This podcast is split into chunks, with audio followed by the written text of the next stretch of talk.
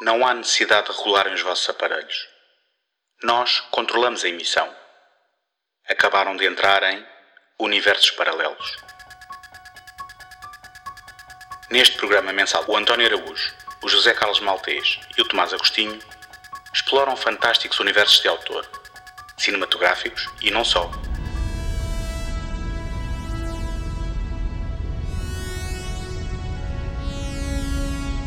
Desde mundos distantes em planetas desconhecidos até às áridas planícies do faroeste, não haverá pedra por virar numa busca contínua pela centelha de criatividade que alimenta a nossa imaginação. Relaxem e desfrutem.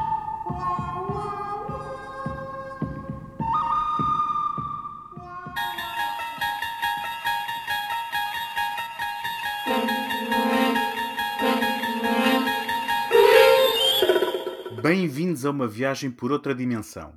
Uma dimensão não só do som e da imagem, mas da mente. Uma viagem ao maravilhoso terreno cuja única fronteira é a da imaginação. Na vossa próxima paragem, já ali mais adiante, mesmo no limiar da realidade, espera-vos a quinta dimensão de Rod Serling. Eu sou o António Araújo e, para explorar comigo, juntam-se a mim, como habitualmente, os incautos José Carlos Maltês e Tomás Agostinho, três homens comuns a desbravarem um universo extraordinário. Olá, José. Olá, António. Olá, Tomás. Olá, Tomás. Olá, António. Olá, José. José, começo por ti. O que é que te lembras das tuas primeiras viagens à quinta dimensão? Epá, isso. isso uh, eu durante muitos anos disse a mim próprio que a minha série preferida de televisão era o Twilight Zone quinta dimensão, no limiar da realidade, como quer que lhe chamemos. Uh, portanto, isso já desvenda um bocadinho o véu sobre o que foi o impacto desta série em mim. Eu lembro-me de, de haver eh, no, durante os anos 80, tentei procurar o ano, mas não consegui encontrar. Se algum dos nossos ouvintes souber exatamente entre que anos é que a série passou na televisão, faça o favor de nos dizer, eu, eu agradecia. Uh, lembro-me de, era já naquela fase do, em que o VHS estava em alta e eu assim percebi o que era aquela série, comecei a gravar os episódios todos, tinha montes de cassetes com episódios, via aquilo mais que uma vez, esperava religiosamente por cada novo episódio.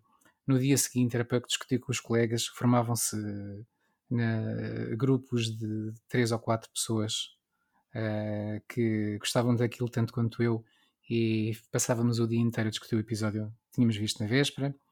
E, e isto lembra-me um, um, momento da, da história da televisão, ou se calhar da minha história por causa da idade que eu tinha na altura, claro, uh, que era um, em que eu passava muito tempo na RTP2 a ver séries como, como por exemplo, Monty Python, como um, o Hitchcock apresenta, que na minha mente, à distância, passou mais ou menos na mesma altura, se calhar não teve nada a ver, passou anos antes ou depois, mas penso que foi por essa altura também. Uh, muitos filmes, quando, quando a televisão, quando a RTP2 passava cinema antigo, cinema de culto, uh, e essencialmente este Twilight Zone, que me fascinou porque era completamente diferente de tudo que eu tivesse, tudo que eu tinha visto até à altura, uh, aquele carisma do, do, Rod Serling a fazer aquelas apresentações que davam logo uma aura muito, muito. Eu, eu vou ter cuidado de dizer palavras porque uh, eu poderia dizer muito mística, ou muito sobrenatural, ou muito fantasiosa, mas tudo isto é redutor e Twilight Zone é muito mais do que isso, como nós vamos discutir daqui a pouco mas a verdade é que todo esse carisma, essa, essa novidade, essa bizarria, esse surrealismo, isso essas características que formavam ali uma sopa que me parecia única, fascinaram-me e fascinam-me até hoje, e se calhar continuo a dizer que ainda é a minha série preferida, no sentido em que uma série com 156 episódios que me conseguiu agarrar do primeiro ao último, não é que eu os tenha visto todos, mas devo ter visto a maioria, é qualquer coisa.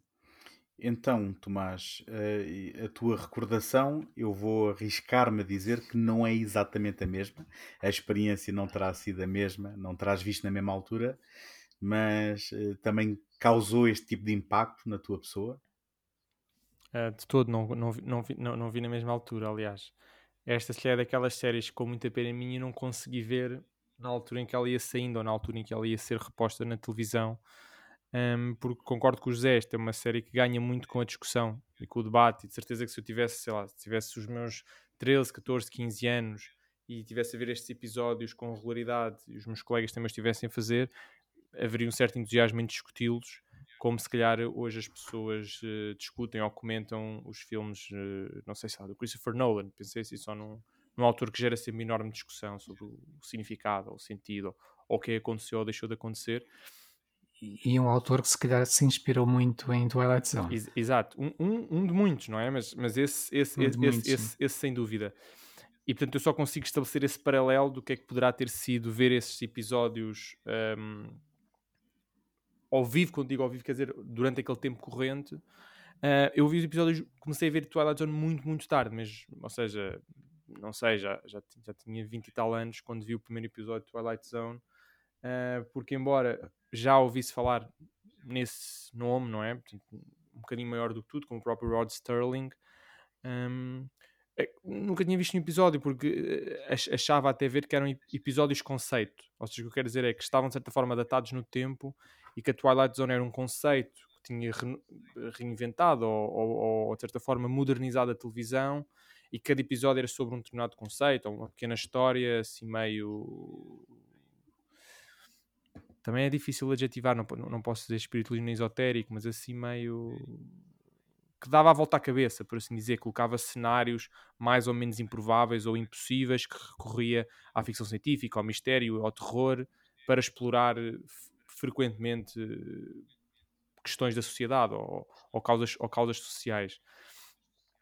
E, e, portanto, eu, achava que, que, essa série era datada, tinha, tinha, já passado o seu tempo e, portanto, tive bastante reticência em começar a ver episódios. Um, mas uma vez estava, acho que até foi no YouTube, se não estou em erro, estava a ver vídeos e apareceu uma recomendação de um episódio. Uh, francamente, eu te juro que tentei lembrar-me de qual é que tinha sido o primeiro episódio que eu vi na preparação para este programa, mas, mas não me lembro. Terá sido um, um dos mais famosos. Um, estava no YouTube e tinha aparecido como recomendação e vi e fiquei muito surpreendido com várias coisas. A primeira coisa que me surpreendeu profundamente foi o quão não datado estava. Uh, portanto, eu a ver aquilo em há, há 10 anos atrás, um, achei que era, que era, uma série ainda muito contemporânea, portanto, ainda tinha muito coisa para dizer e era pertinente. Por outro lado, fiquei muito impressionado com a realização e com a qualidade da série, muito superior a qualquer outra série de ficção científica ou até filmes de ficção científica daquela altura e posterior, 50, 60, 70 décadas. Um, e depois, obviamente, aquilo agarrou mais do que estava à espera. Porque podia ter isto tudo, podia ser uma série pertinente, podia ser uma série bem filmada, mas não ter os mecanismos narrativos que agarrassem um espectador do século XXI que está habituado a ver. Lá está, que já viu os filmes do Nolan, que viu, se calhar, os filmes, dos filmes e as séries do J.J. Abrams, só para nomear alguns nomes que marcaram, obviamente, o século XXI e que veio muito dessa herança, certamente, do, do, do Twilight Zone. Mas não, pelo contrário, agarrou-me por completo.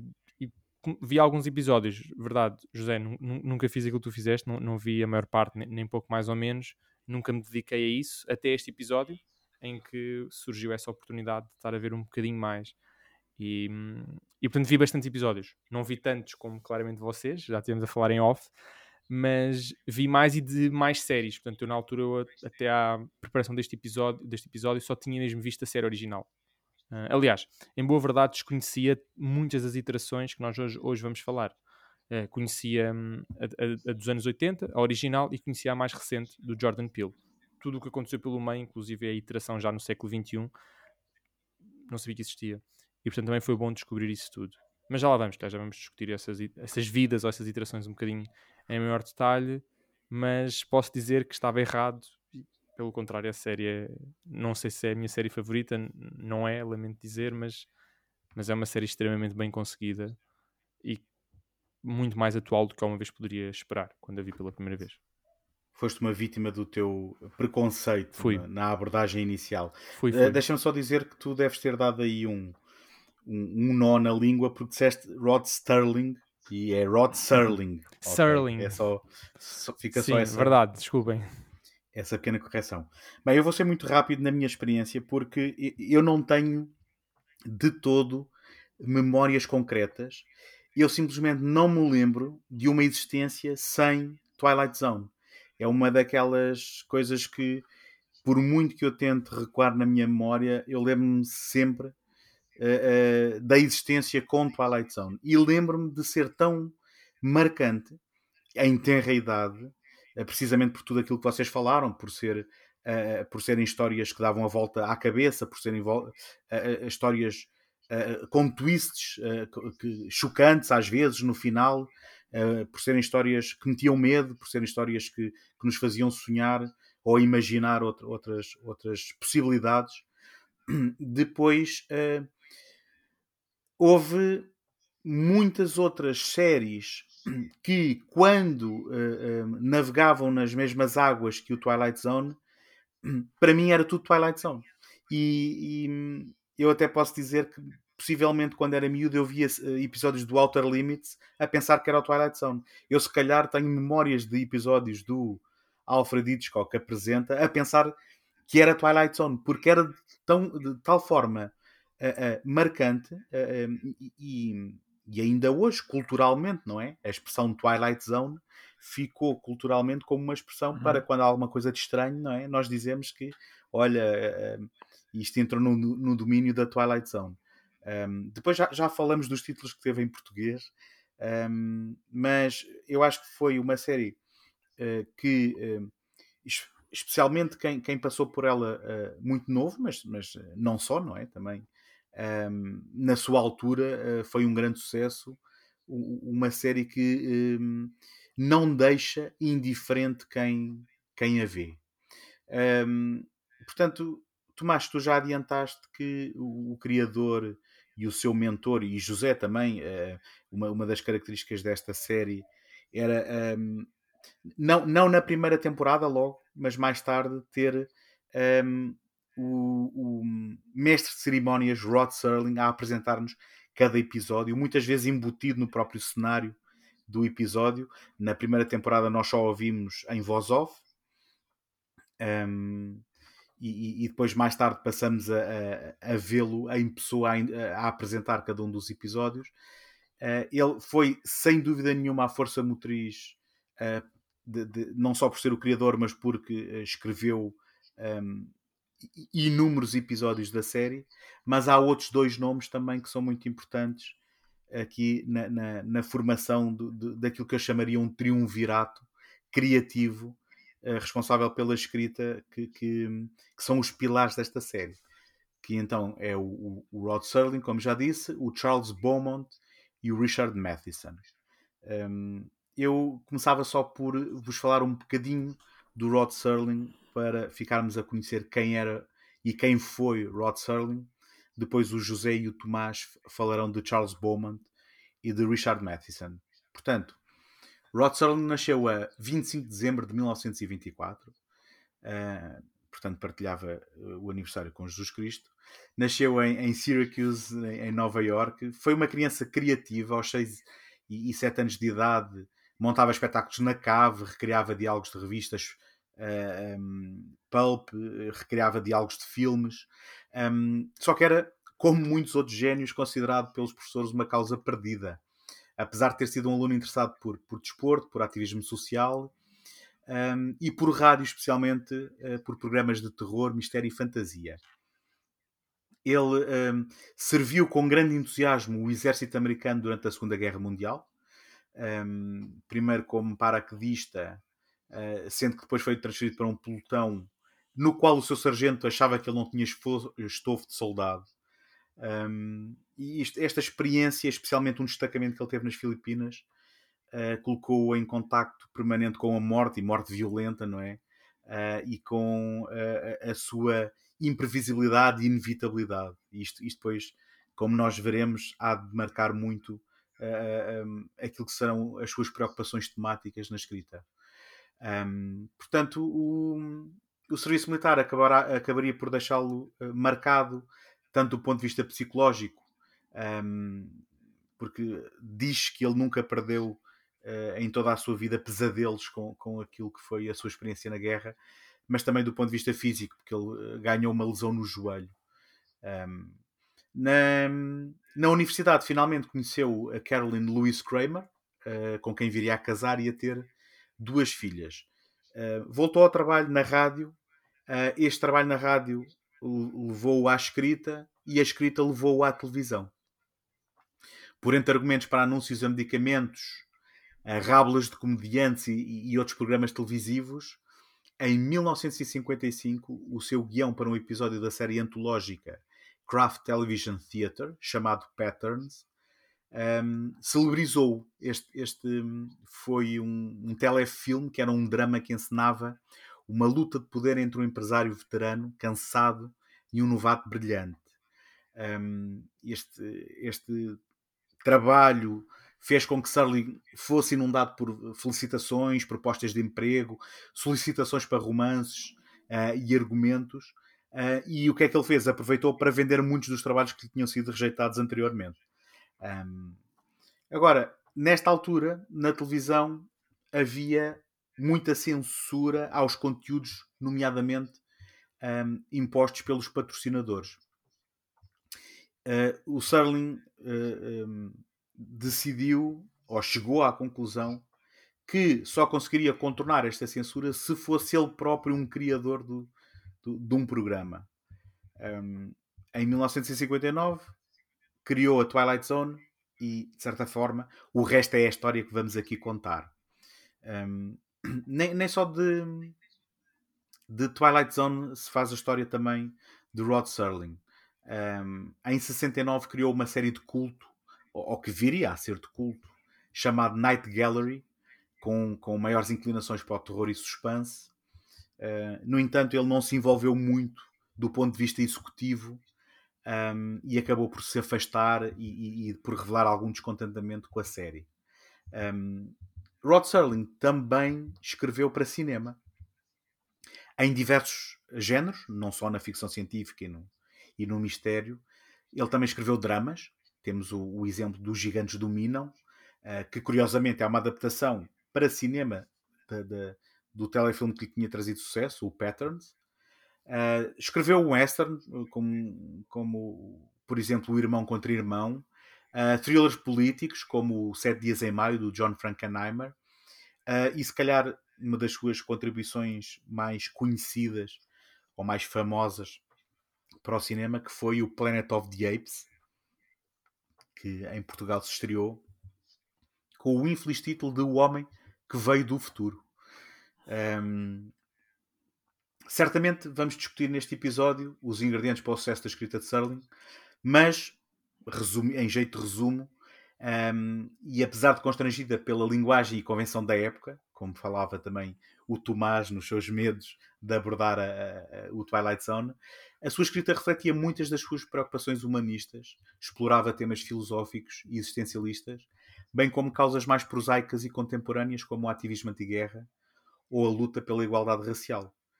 Ele foi um fumador inveterado e acabou por falecer bastante novo, aos, a 28 de junho de 1975, com apenas 50 anos de idade, na sequência de uma série de ataques cardíacos. Portanto, este foi Rod Serling. José, podes uh, ilustrar um pouco quem foi Charles Beaumont, um dos outros vértices, vértices deste triângulo? Posso, pois claro, mas como é habitual, cada vez que um de nós passa a palavra ao outro, ele diz sempre. Ah, mas antes disso, deixem-me dizer que uh, dar só aqui uma, um conteúdo numérico àquilo que, que o António disse de, desta série ser eh, baseada na escrita principalmente de três pessoas, embora tenha tido muitos outros autores, uh, de episódio a episódio, mas na verdade dos 156 episódios uh, canónicos da série, só 28 não foram escritos por nenhum destes três, o que dá bem conta do peso uh, destes três escritores, que, cujos episódios poderiam ter sido histórias originais deles ou adaptação de, de, contos de outros autores, às vezes até autores reputados de ficção científica. Posso, ser, um, posso sempre contar contigo, José, para arrumares a contabilidade, portanto, por isso agradeço. Sou contabilista da casa. E, e já agora, Uh, Lembrei-me de uma coisa enquanto tu falavas, estavas a falar do, do, do, do inveterado fumador, e eu acho, acho, curioso, achamos provavelmente nós todos hoje ao ver os episódios, e aí sim eles estão datados, uh, que nessas introduções uh, em que o Rod Serling surge no cenário do, do, do episódio para nos, para nos dizer algumas palavras, ele está sempre acho que quase sempre de cigarro na, aceso na mão, Sim. coisa que hoje seria impossível. Uh, então vamos lá falar do que interessa, que é agora passar ao segundo autor, que é o Charles Beaumont. Eu não vou dizer tanto, não vou dar tanto detalhe quanto o António deu. Digo só que ele era um pouquinho mais novo que o, que o Rod Serling. Ele nasceu em, em 1929 uh, em, em, Chicago. Uh, morreu também muito mais, mais novo, apenas com em 1967. ele chamava-se Charles Leroy Nutt. Beaumont é um nome foi um dos vários nomes de, de, guerra que ele foi adotando ao longo da carreira e depois gostou tanto deste que acabou por mudar o nome próprio. O, o seu nome para Charles Beaumont era como ele, como ele se conhecia, dava a conhecer artisticamente, mas também oficialmente a partir de certa altura.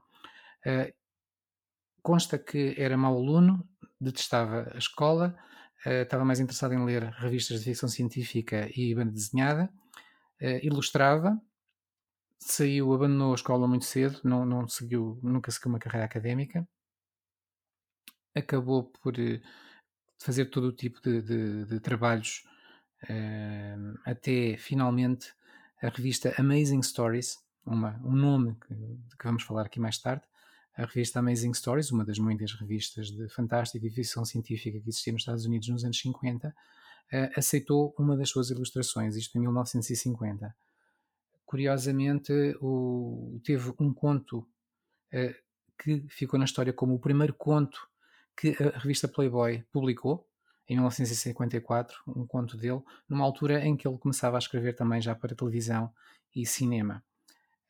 Tornou-se notado, claro, na série Twilight Zone, onde ele tem 22 créditos, embora uh, eu tenha lido que três estão creditados em nome dele, uh, não sendo histórias dele, o que não, não era uma questão de, de, de, batota, quer dizer, batota era, mas o, o, problema não era ele não ter, não ter eh, criatividade para escrever e ter que pedir a ghostwriters, era que na altura ele era tão solicitado para tantos meios que ele já tinha uma equipa com ele e às vezes as histórias que saíam em nome dele não eram necessariamente escritas por ele.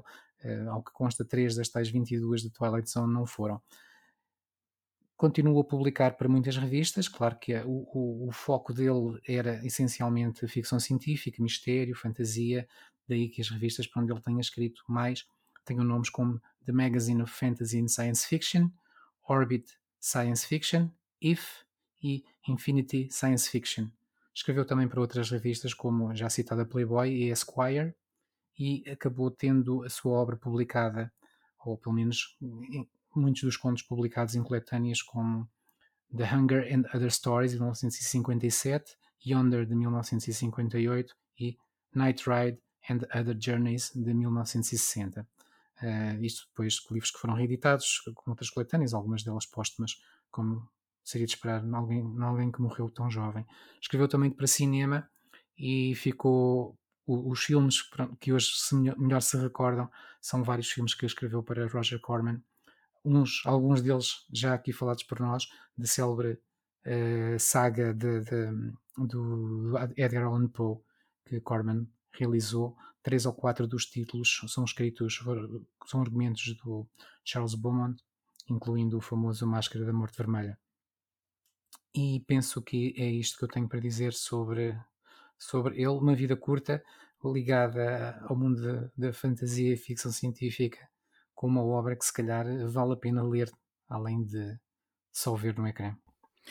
Uh, Tomás, uh, os mais atentos precisamente à fantasia e à ficção científica, tanto no cinema como na televisão, como até na literatura, já conhecerão o nome de Richard Matheson. Uh, queres ilustrar para quem possa não conhecer Richard Matheson quem foi este, eu arrisco-me a dizer, gigante do género? Gigante, é, acho que é a mesma palavra certa. Um, aliás, acho, acho, que é mesmo dos três, foi aquele que teve um, chamo-lhe assim, uma carreira mais conhecida fora do Twilight Zone.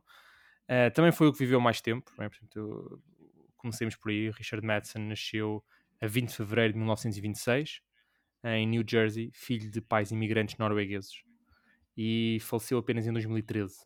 Portanto, estamos a falar de um autor que viveu durante décadas e décadas e acompanhou a evolução de todos os géneros, da ficção científica, da fantasia e do terror, e esteve profundamente envolvido uh, neles, em particular na ficção científica e no terror, e se calhar é daí que, que melhor o conhecemos, e precisamente se calhar naqueles uh, momentos em que a ficção científica cruza com o terror, não é? Portanto, Richard Madison é, acho eu, subejamente conhecido como autor do livro um, da, da, história, I Am Legend, que teve três adaptações para cinema. Portanto, nós, aliás, é curioso porque o Richard Madison é um nome que nós estamos a querer referir no nosso programa pela terceira vez.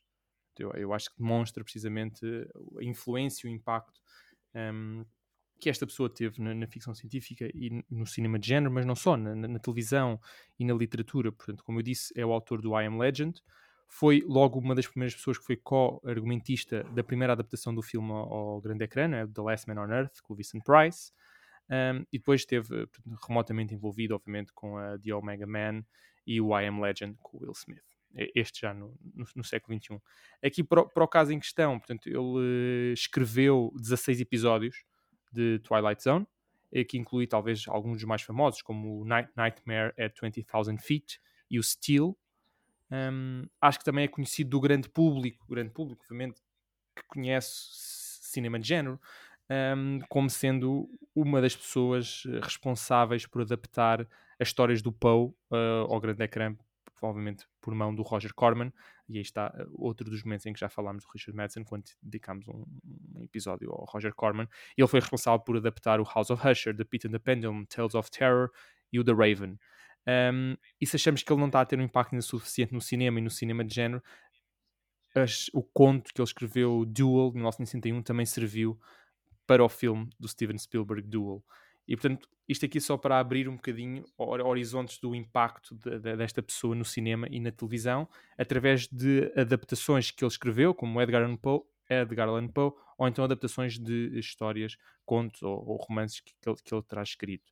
Um bocadinho de contexto pessoal, como eu disse, ele, ele nasceu em, em, New Jersey, uh, serviu, na, serviu no exército na Segunda Guerra Mundial, como muitos outros, aliás, isso, isso une um, ou parece unir a maior parte destes autores, portanto, essa experiência de guerra que frequentemente vemos, vemos nos episódios. É? Portanto, há sempre há personagens uh, que são militares ou que são ligados a, a, às forças de segurança, etc. Portanto, há, há esse, esse, qualquer coisinha disso no, no, no, nos episódios. Um, ao contrário do. Estávamos aqui a falar do Charles Beaumont, o José estava a dizer que ele não, pronto, que não, não seguiu, desistiu da escola muito cedo e não seguiu vida académica. O Richard Madison, pelo contrário, sim, estudou, uh, estudou jornalismo e, portanto, e, e, licenciou-se em jornalismo em 49. E, portanto, logo em 50 começou a ter histórias publicadas.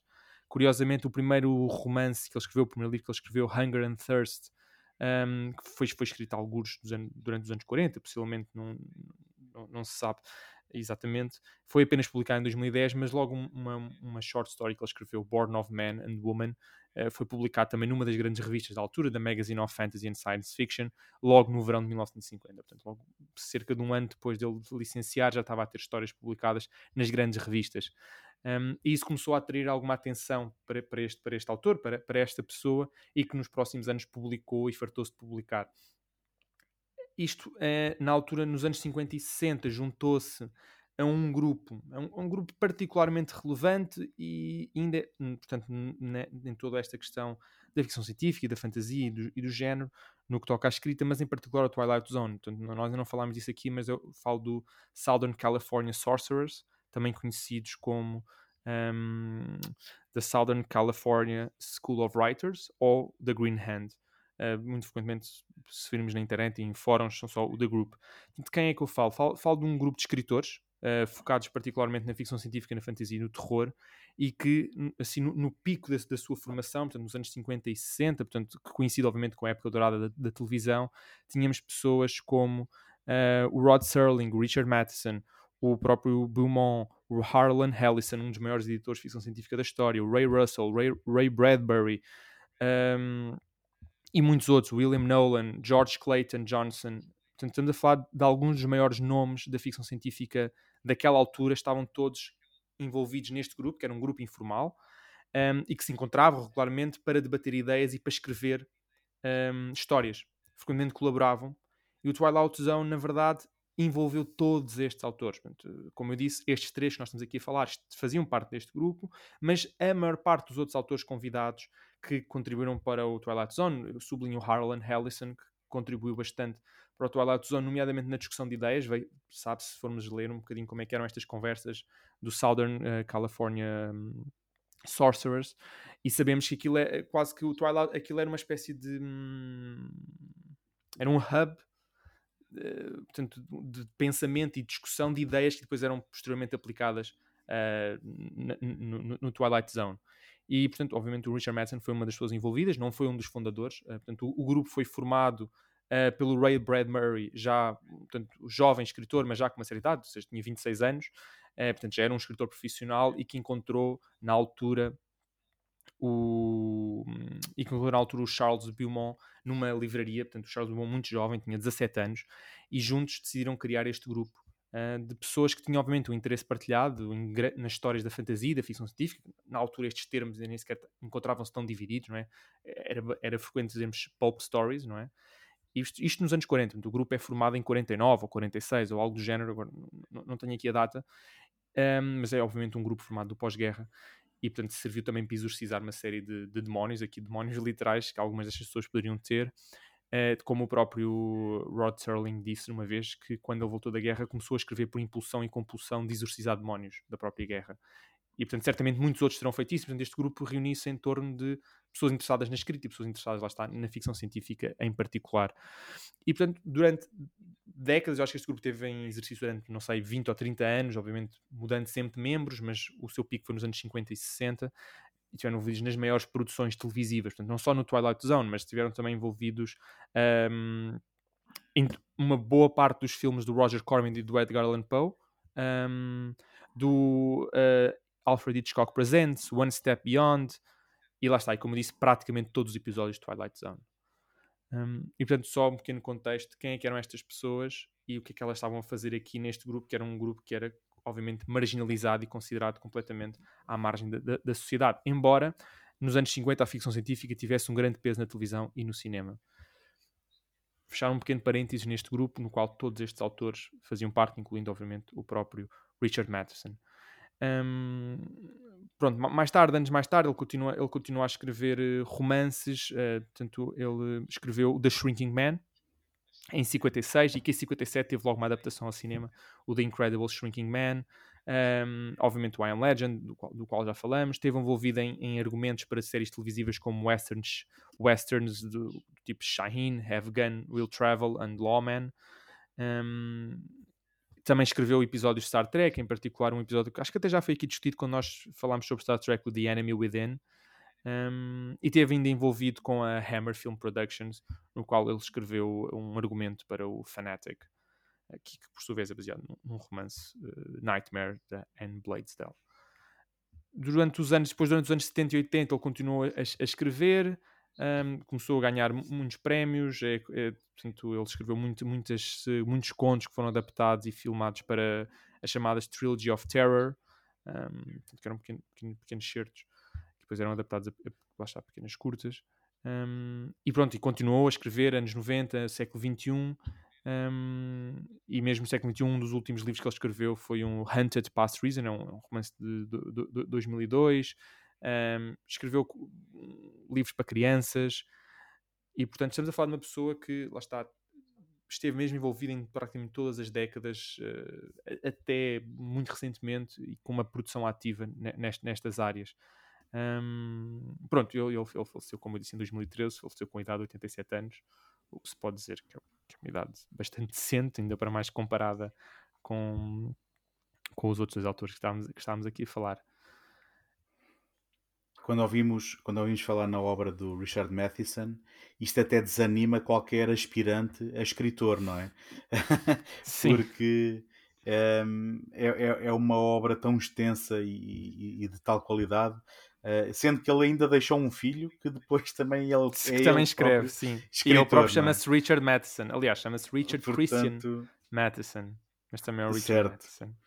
Portanto, mas, mas então estão apresentados uh, os, os três pilares desta série. Eu, eu, adianto, eu adianto já quem nos está a ouvir que uh, nós mais à frente vamos discutir um, ehm, três episódios do Twilight Zone que cada um de nós escolheu e que trouxe para aqui para discussão. Um, vamos também discutir as várias um, vidas que a série teve. Portanto, como já aqui também foi referido, não houve só a série original de 59 a 64, mas depois houve outras iterações na TV, no cinema, também vamos discutir isso. Mas ainda antes de irmos a, a, a essa discussão, eu gostava de falar só um pouco daquilo que eu uh, resolvi batizar do imaginário do Twilight Zone. Uh, o que é que eu quero dizer com isto? Um, ehm, é um espaço onde eu gostaria de discutir o que é que fez do Twilight Zone um objeto tão único.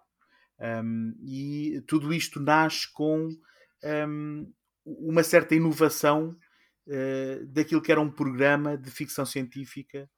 Uh, e, e, e, uh, atenção, eu estou a usar ficção científica no seu eh, significado mais lato possível, um, mas começa por, por essa inovação daquilo que uma série deste género trazia para a TV norte-americana.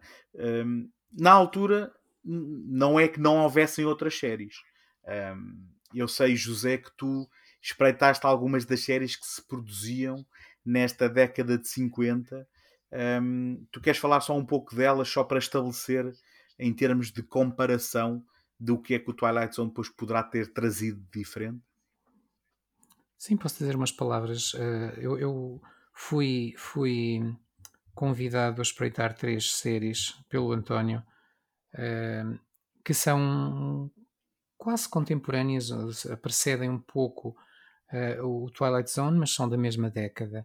Uma delas, chamada Out There, é de 19, decorreu entre, entre, foi transmitida entre 1951 e 1952, portanto, 7, 8 anos antes do Twilight Zone, uh, pela CBS, teve 12 episódios numa só temporada.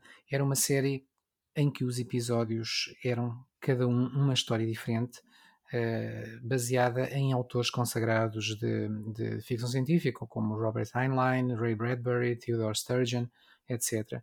Uh, eu não consegui encontrar essa série, fiquei com, com essa curiosidade, mas sobre essa não posso dizer nada.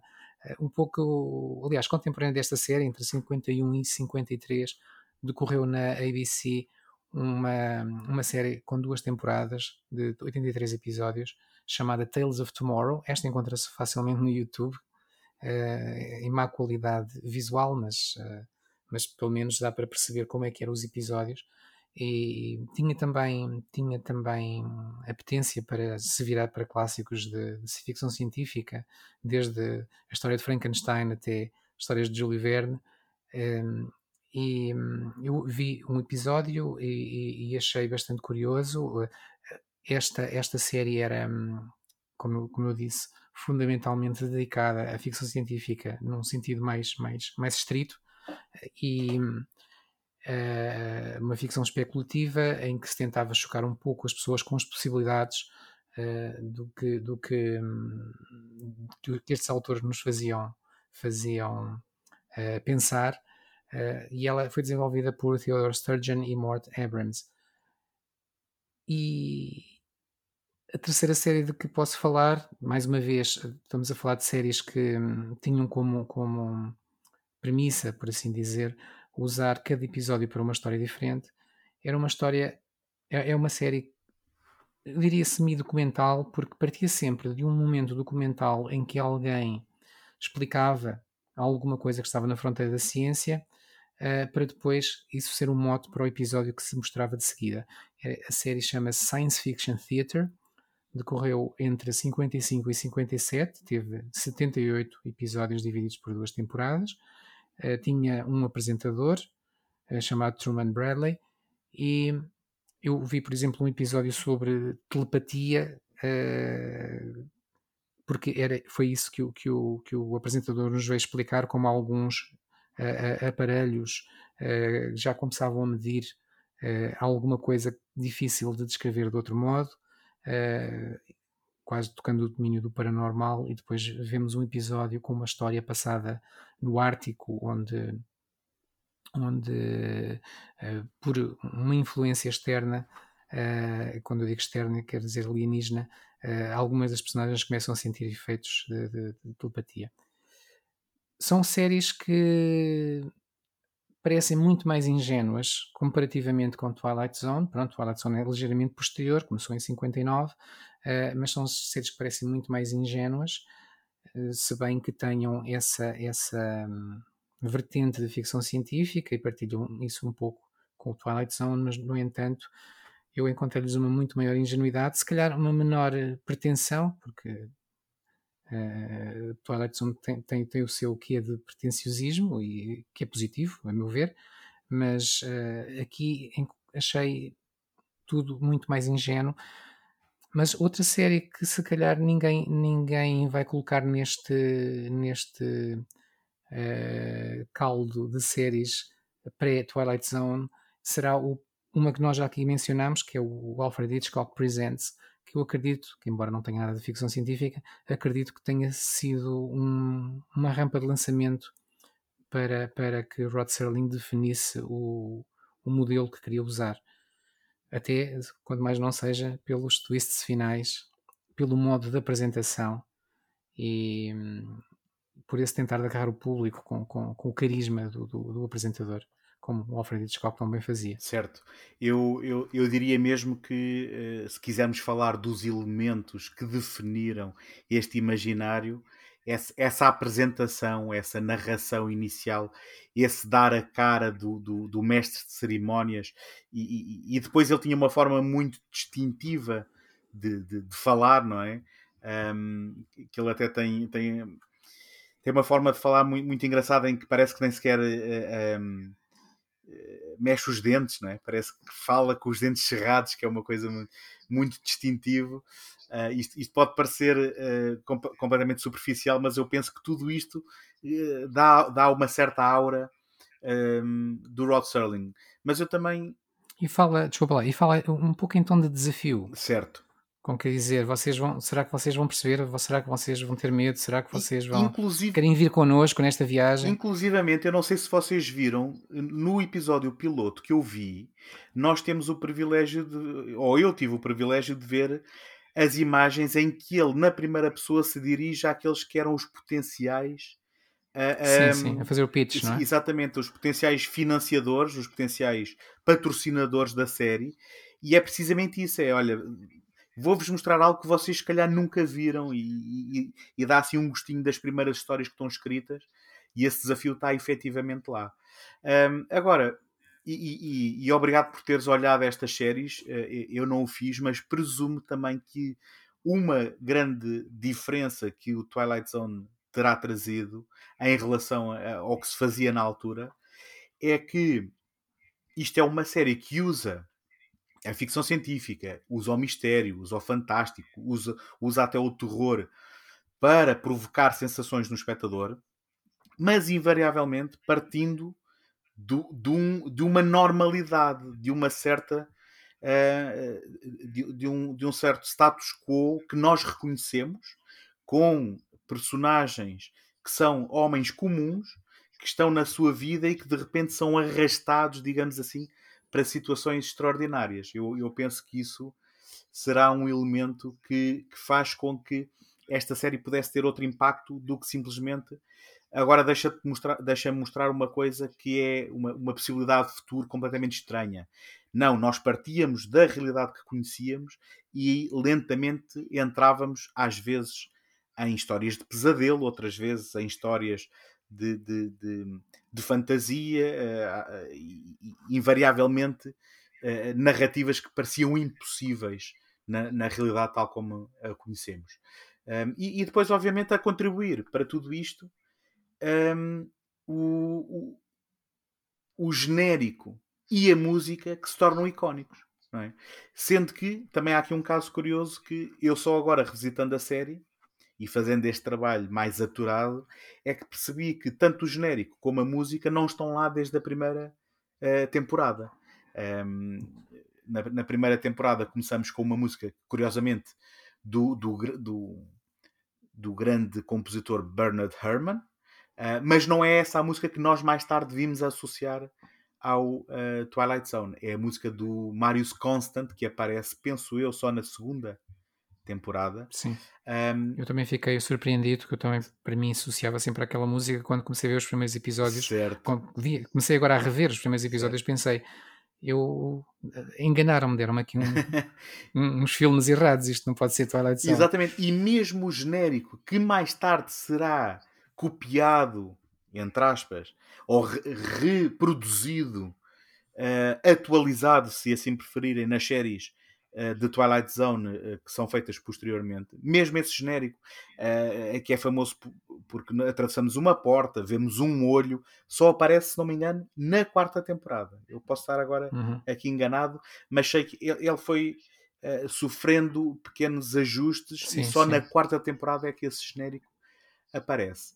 Um, querem, querem adiantar vocês as, aquilo que, que, é a vossa opinião sobre o porquê deste impacto e deste imaginário tão forte do Twilight Zone? Se calhar posso só dizer uma, uma coisa ou outra. Primeiro, se lhe contextualizar também o, o porquê do sucesso desta série. Obviamente esta série tem um enorme sucesso porque surge durante a época dourada da, da televisão, traz um conjunto de inovações, uh, não só de escrita e narrativa, mas também de maneira de filmar episódios televisivos. Então, obviamente estamos a falar de episódios curtos, cerca de 25 minutos, pronto, entre os 20 e os 30, vá, 25 minutos. Um, mas uh, traz algumas inovações. Por exemplo, há vários episódios, e se vocês repararem logo na série inicial, portanto, a série inicial vai de 59 a 64, se não estou em erro, um, e recorre várias vezes, por exemplo, à utilização do segundo, do segundo plano e do terceiro plano. Ora, isto, isto era incomum para filmagens televisivas, isto é mais uma técnica de cinema, né? a utilização da profundidade de campo. E frequentemente em episódios do Twilight Zone vemos isso, e portanto traz uma certa eu não lhe vou, seria, não lhe vou dizer seriedade, porque isso seria dizer que um meio é superior ao outro, mas uma certa complexidade um, que, a série, que a televisão estava mais habituada a um uso o, quase exclusivo do diálogo e do argumento como trunfo uh, do avançado da narrativa, e aqui o Twilight Zone traz a imagem, portanto, um bom explorar da imagem, não só da profundidade de campo, mas de enquadramentos, de movimentos de câmara, que se calhar estavam mais associados ao cinema na altura e que aqui são trazidos para a televisão. Obviamente, isso fez com que muitos dos espectadores, se calhar, fizessem destacar esta série das demais. Também é preciso entender que esta série sai durante um período em que o contexto uh, da produção de ficção científica estava assim, uh, mesmo, mesmo na moda. Portanto, nós, em 50, o Ray Bradbury, lá está, um dos membros do, do Southern California Sorcerers, lança o The Martian Chronicles e que foi um grande sucesso comercial. Uh, em 56, o Richard Madison lança o The Shrinking Man. Isto na literatura. No cinema temos, em 51, The Day the Earth Stood Still em 56 Forbidden Planet. Nesta lista podíamos dizer que em 51 temos também um, o The Thing from Another World e estamos a falar de filmes de sucesso. Um, e portanto, obviamente, esta série sai também neste período, na década de 50, já, já, já, no, já no seu final, mas obviamente vem beber este, este, hum, este, esta pujança, este momento que se vivia. A CBS, não é? Portanto, que, que, que, lança originalmente esta série, também tinha na altura outra série de grande sucesso, o Alfred Hitchcock Presents, também dedicado de certa forma ao género, e portanto também tinha já aqui uma alavanca de pegar num grupo fidelizado de espectadores e apresentar-lhes uma outra série, à qual obviamente não só se sobrepunham espectadores, mas como vimos, sobrepunham-se também o seu grupo de escritores. Era frequente quem escrevia para o Alfred Hitchcock Presents, escrevia também para o Twilight Zone. Um, e portanto, eu acho que tudo isto, também o contexto em que vivíamos nos anos 50, contribui muito para o sucesso da série, em cima de todas as inovações que a série trouxe. Depois de tudo o que vocês já disseram, não é, António? Que estavas a dizer de que a série parte de normalmente uma premissa bastante verosímil ou bastante realista, não é? Portanto, raramente nós entramos logo num mundo que é de, completamente diferente do nosso. Portanto, há essa entrada suave um, naquilo que é uma experiência onírica, frequentemente uma experiência onírica. Há um ou outro episódio que tem muito pouco de onírico, e isso é interessante. Aliás, um dos episódios que nós vamos falar em detalhe não tem essa dimensão de frequentemente hoje em dia utilizamos entramos na Twilight Zone, não é? é, é quase uma, uma, expressão que uh, entrou na, na, na, no conjunto de expressões populares, não é? Estamos na Twilight Zone. E há alguns episódios em que isso não se sente bem, parece que estamos sempre no mesmo patamar uh, de fantasia. E isso é interessante também perceber que a série, ao longo das suas múltiplas vidas e dos seus múltiplos episódios, conseguiu encontrar esse equilíbrio. Por norma, por norma porém, uh, tem sempre a mesma base. Entramos sempre num mundo que conhecemos. E depois cabe, obviamente, à mestria de quem escreve e de quem realiza de perverter uh, a percepção que temos desse mundo e de introduzir elementos da ordem da ficção científica, da ordem da ficção científica e do terror, que perturbam a ordem natural das coisas, mas nós nunca nos apercebemos muito bem de onde é que isso vem e como é que nos sentimos perturbados. Faz-me lembrar um bocadinho o, o que o Spielberg às vezes consegue fazer, por exemplo, com o ET. Eu lembro muitas vezes daquela, de uma daquelas cenas do ET em que do nada estamos, assumimos que, ok, existe este alienígena, mas a, a, ordem, a ordem natural das coisas mantém-se. Ou seja, as leis da física e da natureza são as mesmas, mas a certa altura há um momento no filme, que é um momento brilhante no ET, em que do nada as bicicletas começam a voar. Eu acho que isso terá sido assim um grande choque para o espectador, que estava num mundo mais ou menos verosímil, mais ou menos realista, à exceção da introdução de um alienígena, mas do nada as bicicletas começam a voar. Ora, nós sabemos que as bicicletas não voam, não é? E portanto são estes elementos que é um elemento que consegue perturbar toda a narrativa sem lançar-nos para mundos distantes.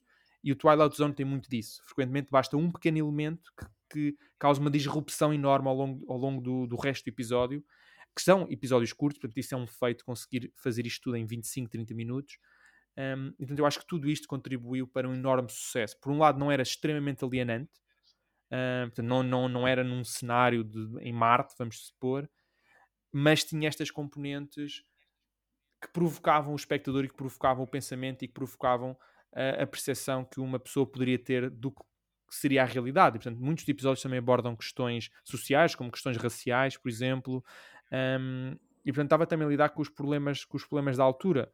Um, um, um, episódio, um episódio da história que marcou muito os seus criadores e muitos autores, em particular o Rod Serling, uh, foi o assassinato do John F. Kennedy. Um, ele até, depois até escreveu um pequeno documentário sobre John, não sobre John F. Kennedy, desculpem, sobre o próximo presidente, uma coisa assim propagandista, mas ao mesmo tempo informacional sobre, sobre o Johnson.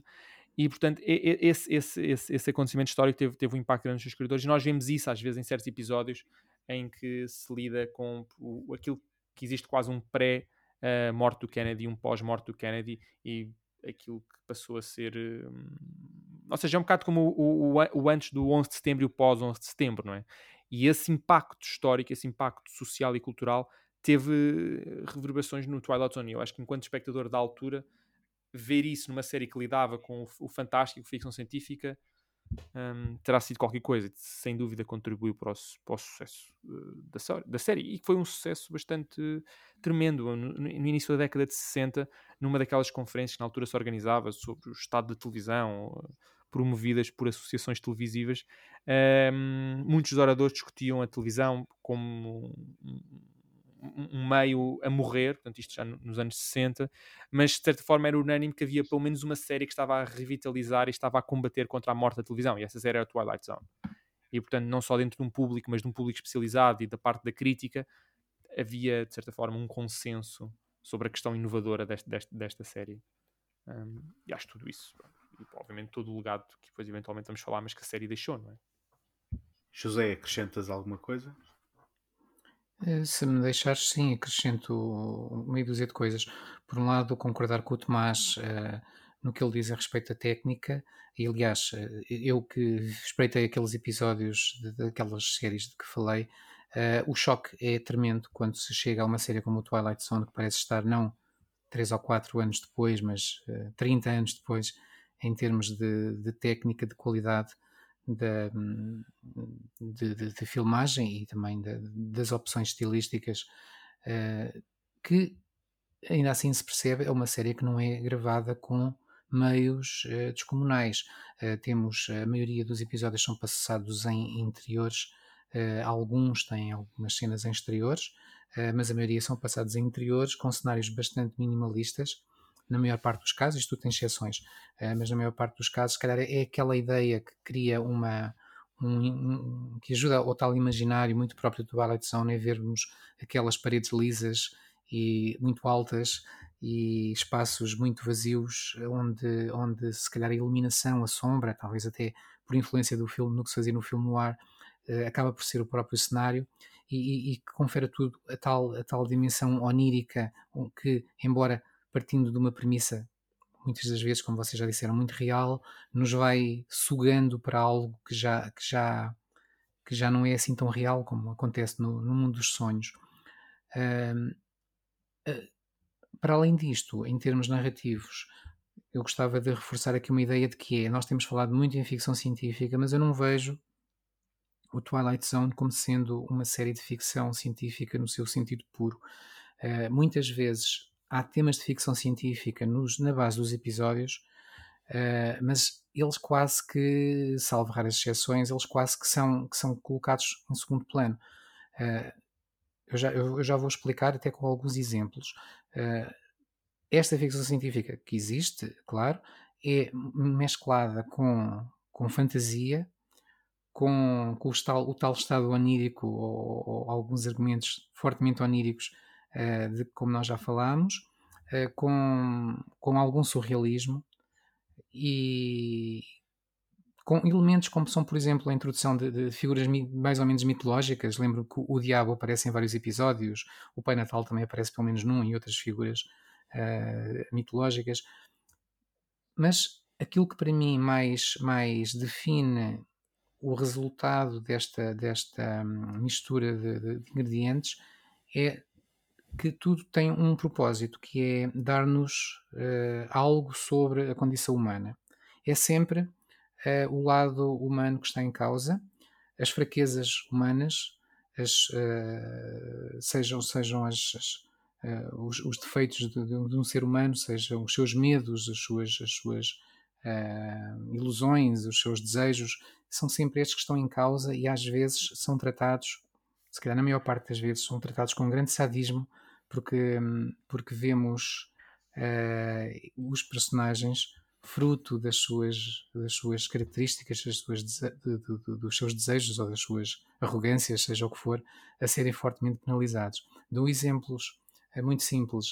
Uh, há, um, há um, um, dos primeiros episódios da primeira temporada chamada, chamado Time Enough at Last, descreve um empregado bancário, não sei se vocês uh, o conhecem, descreve um empregado bancário que não faz mais do que ler, está sempre a ler e está sempre com um livro às escondidas, mesmo durante o trabalho em casa, é maltratado pelo patrão, pela, pelos colegas, pela, pela mulher, porque ele não faz mais nada que ler. E um dia ele, está, ele fecha-se por acidente no cofre do banco e houve uma explosão. Quando ele sai cá, cá para fora, percebe que a humanidade acabou porque uh, houve um, uma catástrofe nuclear e morreram todas as pessoas a única coisa que ele vê à volta dele são livros. Daí o, nome, o título do episódio, Time Enough at Last. E fica felicíssimo porque pode finalmente começar a ler tudo o que quer. Ele começa a organizar, a organizar os livros por, por mês. Estes são para janeiro, estes são para fevereiro, etc. Naquele momento caem os óculos das, do, da, da, cara, partem-se no chão. Ele é miúpe uh, em, em, em enorme escala e fica sem poder ler. Portanto, isto é um exemplo do sadismo de uma história que, a partida, poderia no seu, no seu tema ser uma história de ficção científica, o final da humanidade, uma guerra nuclear, uh, mas que na verdade é sobre as fraquezas uhum. uh, e, e, anseios de uma pessoa. Mas Dou só mais uma coisa José, de fábulas. Só, só, só, só, um comentário que é entenda-se que uh, nós já temos usado neste episódio e usaremos daqui para a frente o termo ficção científica como um chapéu sim, lato claro. para tudo isto que tu descreveste. Sim, mas neste caso, sim, mas neste caso acho que é bom advertir mesmo que é uma ficção científica com muitos outros elementos uh, que o é não, não por acidente, porque todas as histórias, quase todas as histórias isto pode ser verificado. Eu dou só mais um exemplo, que é um, um outro episódio, também, também por acaso da primeira temporada, chamada, chamado The Monsters Are Due on Maple Street, uh, é um episódio onde num bairro, uh, num, subúrbio americano, uh, se tem a sensação que houve uma chegada de extraterrestre. Viu-se umas luzes e alguém começa a dizer há um extraterrestre entre nós. A partir daí as pessoas começam todas a acusar-se umas às outras. Um porque foi o único que não saiu de casa quando os outros todos saíram para ver as luzes, o outro porque porque não acusou o primeiro, o outro porque não estava presente, o outro porque só chegou depois, e toda a gente é acusada, e aos poucos as pessoas vão se virar todas umas contra as outras, começa a virar armas na mão, típico dos americanos, claro, e, e aquela vizinhança está prestes a, a, tornar aquela, aquela rua ou aquela, aquele bairro um local de um, de um genocídio, simplesmente porque toda a gente desconfia de toda a gente. Mais uma vez, é uma história de ficção científica no, no sentido em que é uma pertença invasão extraterrestre que, que condiciona a história, mas o que está aqui em causa é mais uma vez os comportamentos humanos uh, estados mentais, só, só me, fraquezas. Sim, só me, como curiosidade, hum. esse episódio teve um remake na iteração de 2002 da série, uh, em que uh, as ansiedades eram trazidas para o pós 11 de setembro e o, e, o, terrorismo, uhum, mas, uhum. mas, em que a história uhum. era praticamente a mesma.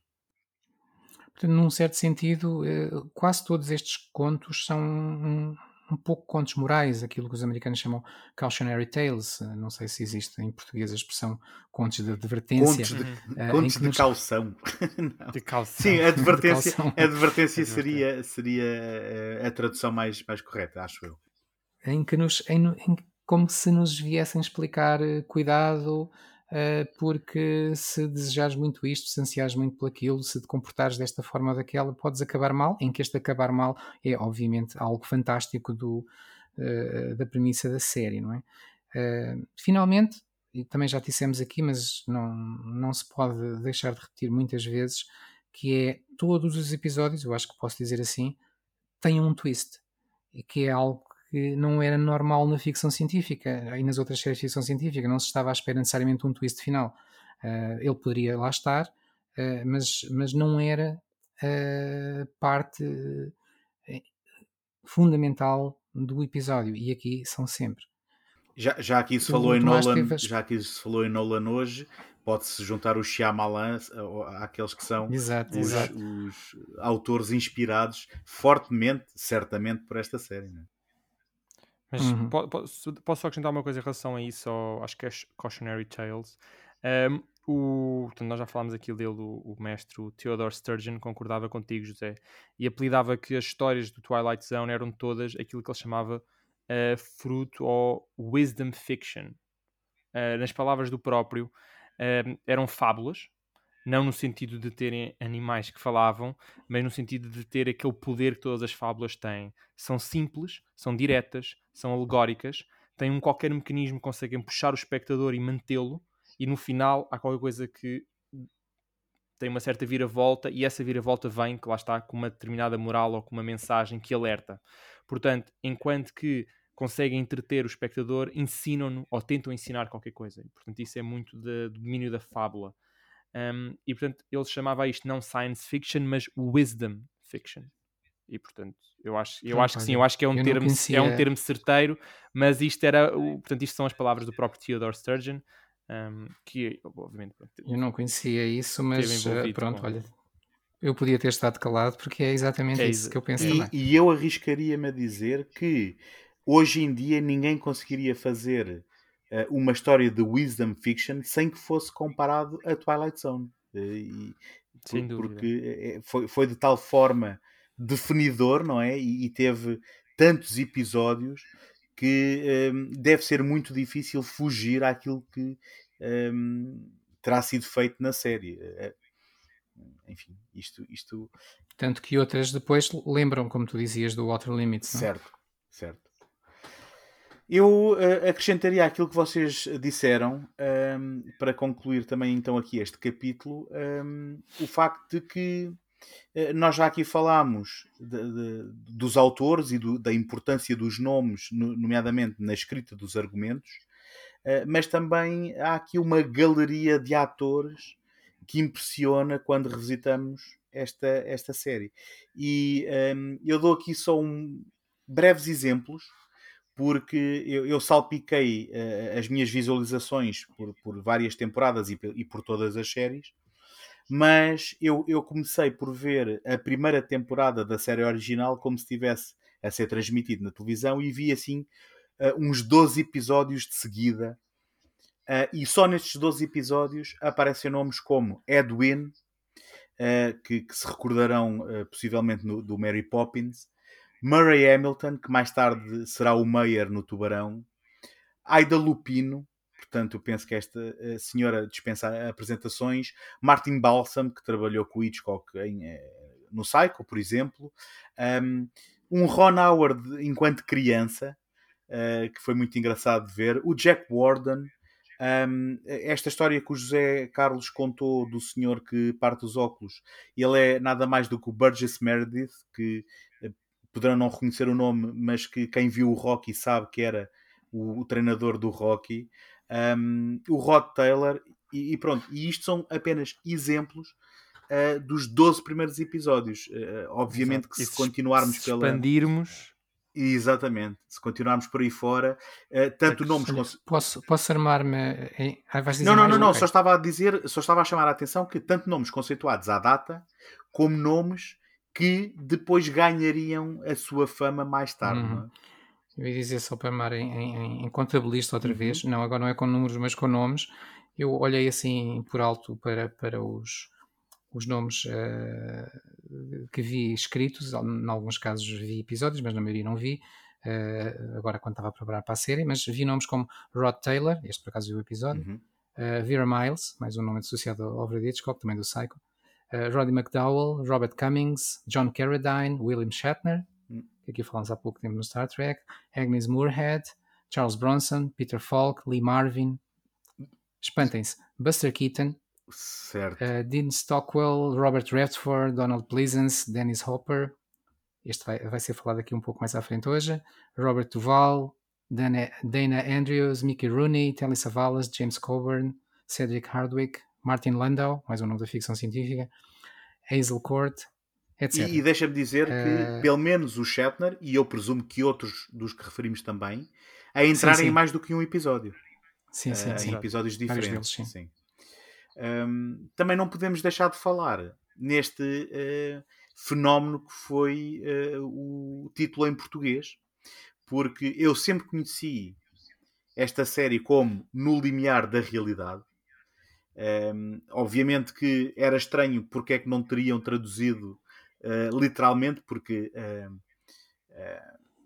Oh, desculpem, não é porque é que não teriam traduzido literalmente, é porque é que haveria a expressão a quinta dimensão quando a série era no limiar da realidade, porque eh, de certa forma a quinta dimensão também sempre foi um nome associado a esta série. Curiosamente, a quinta dimensão só aparece supostamente nas edições em DVD. O que eu nunca tinha ouvido falar e que tropecei nesta informação, e agora preciso que se calhar da vossa ajuda para confirmar isto, se é que vocês sabem mais do que eu, é que em uhum. Portugal terá estreado com o título As Fronteiras do Destino, um título que eu nunca tinha ouvido isso nos anos 60. Uh, eh, eu estive a investigar um pouco, não consegui encontrar datas certas, mas tenho, fiquei com a ideia de que a série estreou pela primeira vez em Portugal pouco depois da estreia norte-americana. Portanto, ela é de 1959 e terá estreado cá, não sei, 60, 61, 62, no início dos anos 60, uh, eh, com esse título, As Fronteiras do Destino. Acontece que a série foi muito mal recebida. As pessoas fartaram-se de escrever cartas à RTP a dizer que, que porcaria é essa, não se percebe nada, é tudo tão esquisito, acaba de uma maneira estranha e a RTP cancelou a série ainda durante a primeira temporada. E, e, e guardou na gaveta e não se pensou ah, nisso mais quando, durante duas quando décadas. Quando repôs era para não haver a associação a esse, a esse amargo de boca seria. Pois, ou simplesmente porque alguém sabia traduzir melhor, porque se calhar também já ninguém se lembraria dessa, dessa, dessa experiência. E depois nos anos 80 estreou realmente com o nome uh, No Limiar da Realidade. Exato. Já agora dizer que a quinta dimensão faz parte do, do tal discurso de apresentação com que os episódios começam. Bem-vindos à quinta dimensão, não me lembro agora o texto com, uh, correto, há uma dimensão para lá Sim, das nossas, eu, não sei o quê, e, e, aparece várias vezes a referência à quinta dimensão. Eu arrisco-me a dizer que é um daqueles casos em que uh, eh, um, ehm, depois vai ficando um mito ou vai ficando mais popular essa expressão do que propriamente o título que foi arranjado, e quando chegamos à edição em DVD, eles desistiram então e chamaram-lhe a quinta dimensão também em Portugal. Um, então, falemos aqui um, e, e, eu prometo de, que tentaremos ser só, breves. Só, só acrescentar do, ah, do, dois, com certeza. duas curiosidades. Eu, eu, pensei que estávamos pessoas... a, eu pensei que estávamos a fechar o capítulo, mas aqui num não, twist porque... mesmo, mesmo twist. próprio do Twilight não, Zone. Ou seja, digo isto para, para, de certa forma, para aguçar vá, o apetite que as pessoas possam ter por esta série. Estávamos aqui a falar de todos os atores famosos, extremamente famosos envolvidos nas pessoas que escreveram, já falámos daqueles dos escritores de ficção científica, todos os grandes escritores de ficção científica daquela altura contribuíram para a série, com um ou mais episódios. Muitos deles faziam parte do tal grupo, do Sound California Sorcerers. Mas tivemos também o próprio Alfred Hitchcock a escrever um episódio. Um, o episódio, caso tenham interesse, é o 4 O'Clock. Lamento, não tenho aqui as informações de temporadas e episódios, mas se escreverem Alfred Hitchcock 4 O'Clock, irá ser retornado. Uh, e, se calhar, também um dos grandes nomes, de, agora sim, da atualidade, no que toca a séries e a séries e livros de fantasia, o George R. R. Martin, que esteve, esse sim, envolvido em mais do que um episódio um, como escritor, e aliás, eh, de certa forma começou a carreira dele, porque não é muito conhecido, mas o George Martin começou a carreira dele como escritor de ficção científica, não como escritor de fantasia, como hoje o conhecemos do Game of Thrones, um, mas começou a escrever para Twilight Zone.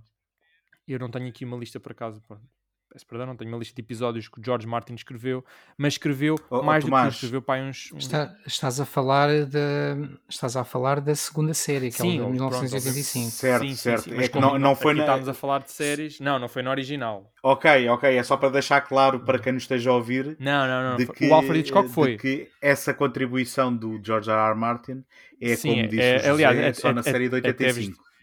Exatamente, é só na série de 85. Mas o Alfred Hitchcock não, é na original. Ok.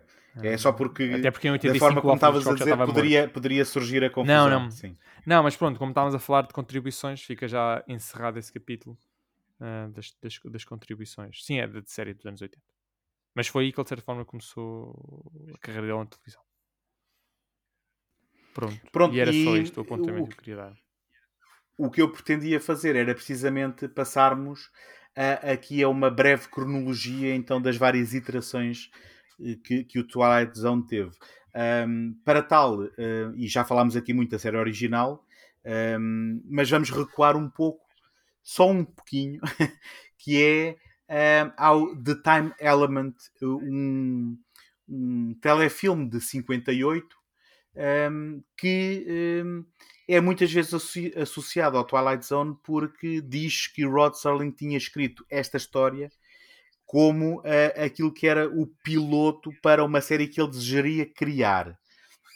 Ele acabou por uh, ser vendido e ser um, produzido noutro contexto, mas é um, uma breve história que curiosamente também tem o Martin Balsam, que já aqui falámos, um, e que já contém muitos elementos daquilo que viria a ser o Twilight Zone.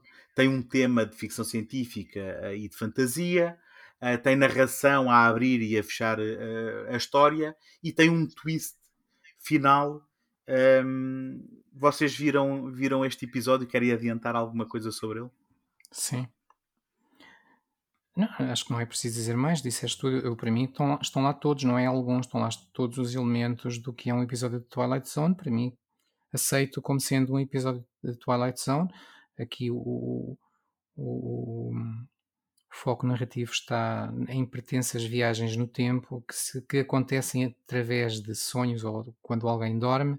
Portanto, já misturamos viagens no tempo, sonhos uh, e, e, e, depois, mais uma vez, o, o, resultado de tudo isto é sempre. Uh, o foco de tudo isto é sempre o comportamento humano e como é, como é que as pessoas vão reagir e vão o que é que, que, é que isto vai fazer delas ou, ou como é que vai mostrar quem elas realmente são.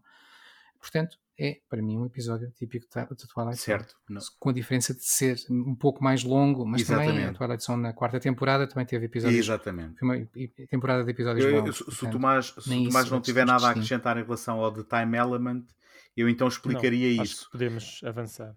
Certo, eh, portanto, um, e, e, isso que tu estás a falar, José, para mim é muito importante, porque, e eu penso que o Tomás também já tinha feito referência um, à duração destes episódios, que normalmente andavam ali à, à volta dos 30 minutos, não é?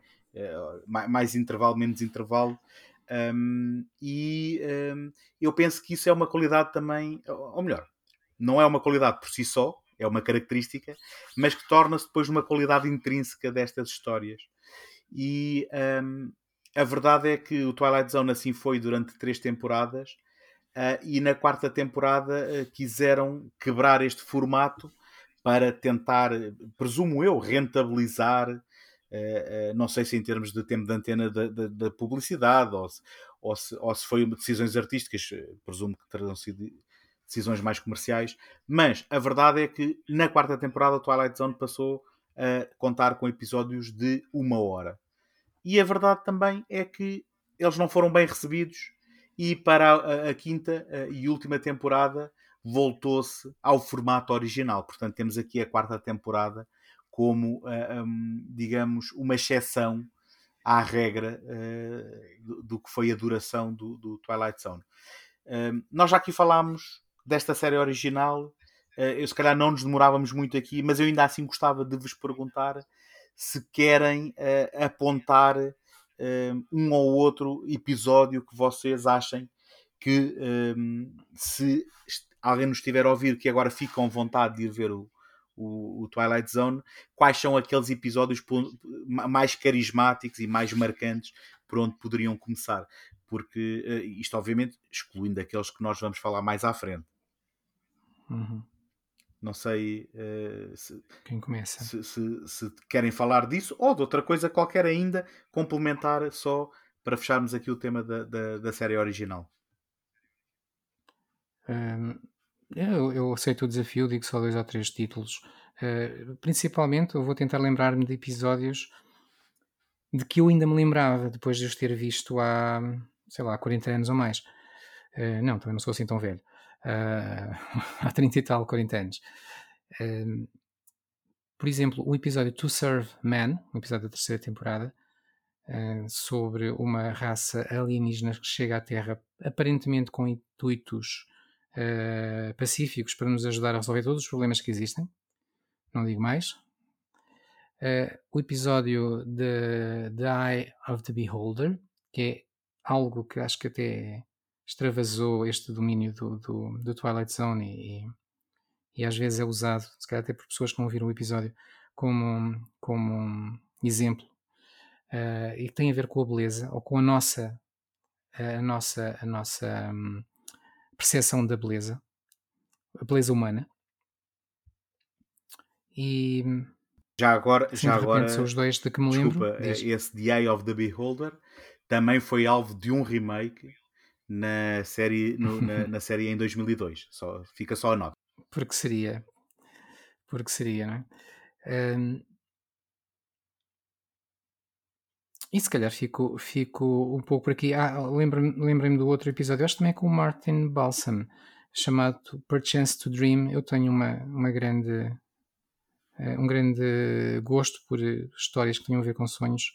E este é sobre um homem que entra no consultório do psiquiatra a dizer: Por favor, não me deixe dormir, porque se eu dormir, morro. Não, tu tá, estás a também confundir uh, com o facto de, isto passar-se com um psiquiatra e o Martin Balsam também é um psiquiatra. Pois é, na, pois é, pois é. Se calhar estou. No, no Time então Element. Não é, não é o Martin Sim, Balsam, exatamente, não, não, não. Exatamente. Mas, mas é, é, uma, é uma confusão legítima porque ambos os, os episódios começam com alguém a queixar-se ao seu psiquiatra. Eu, eu um, apontaria aqui também alguns títulos um, por, por uh, autor, uh, por, por, quem os escreveu, organizando por, pelo argumentista. Um, escrito pelo Rod Serling, temos o It's a Good Life. É um episódio em que uh, uma pequena vila no interior dos Estados Unidos vive aterrorizada porque vive sob o jugo de uma criança que, quando uh, não, não vê satisfeitas as suas vontades e os seus desejos, consegue com a mente fazê-las desaparecer. E, portanto, toda a gente vive eh, para satisfazer as necessidades de, de, dessa criança. Portanto, mais um, mais um episódio mais tarde refeito, não é? Mais tarde refeito uh, no, no, filme feito para cinema, que vamos falar, uhum, e uhum. que numa das séries mais à frente tem uma sequela com o mesmo ator, que é o Miúdo Crescido, uh, que uhum. também já falarei. Um, e também uh, escrito pelo Rod Serling, a ponto a Kind of a Stopwatch, uh, também não, é muito, não é muito diferente daquele conceito do, do, dos óculos partidos do senhor que queria ler por toda a eternidade, em que é um sujeito que arranja um, um, um relógio um, ehm, que faz parar o tempo e que depois no final vai partir o relógio com o tempo parado e vai ficar também sozinho, digamos assim, para, para viver o resto da sua vida um, escrito pelo Richard Matheson. Um, curiosamente, eu trago aqui dois títulos que são interpretados pelo, pelo William Shatner, pelo nosso amigo Captain Kirk, que é o Nick of Time, que é uma história muito singela e muito interessante, em que um casal uh, para numa, numa, pequena cidade uh, e enquanto tem o carro a arranjar vai até, uh, um, vai até um, um café lanchar e encontra lá um, uma daquelas pequenos como é que eu ia dizer é, é, um dispositivo em que metemos uma moeda e ele hum, responde a uma pergunta que tu lhe faças. E de repente as respostas que estão a sair parecem estar completamente de acordo com as perguntas, e então começa a haver aqui toda uma espiral de paranoia de que uh, as decisões que esse casal vai fazer em relação ao seu futuro não são as corretas por causa daquilo que é dito por um brinquedo que está ali na mesa do, do, do, do café onde foram lanchar. Uh, lá está, mais uma vez, não tem grandes elementos de ficção científica e tem a ver muito com as ansiedades e com os medos humanos daquelas personagens. Um, outro episódio, e este sim também um clássico que vai aparecer mais tarde no filme, o Nightmare at 20,000 Feet.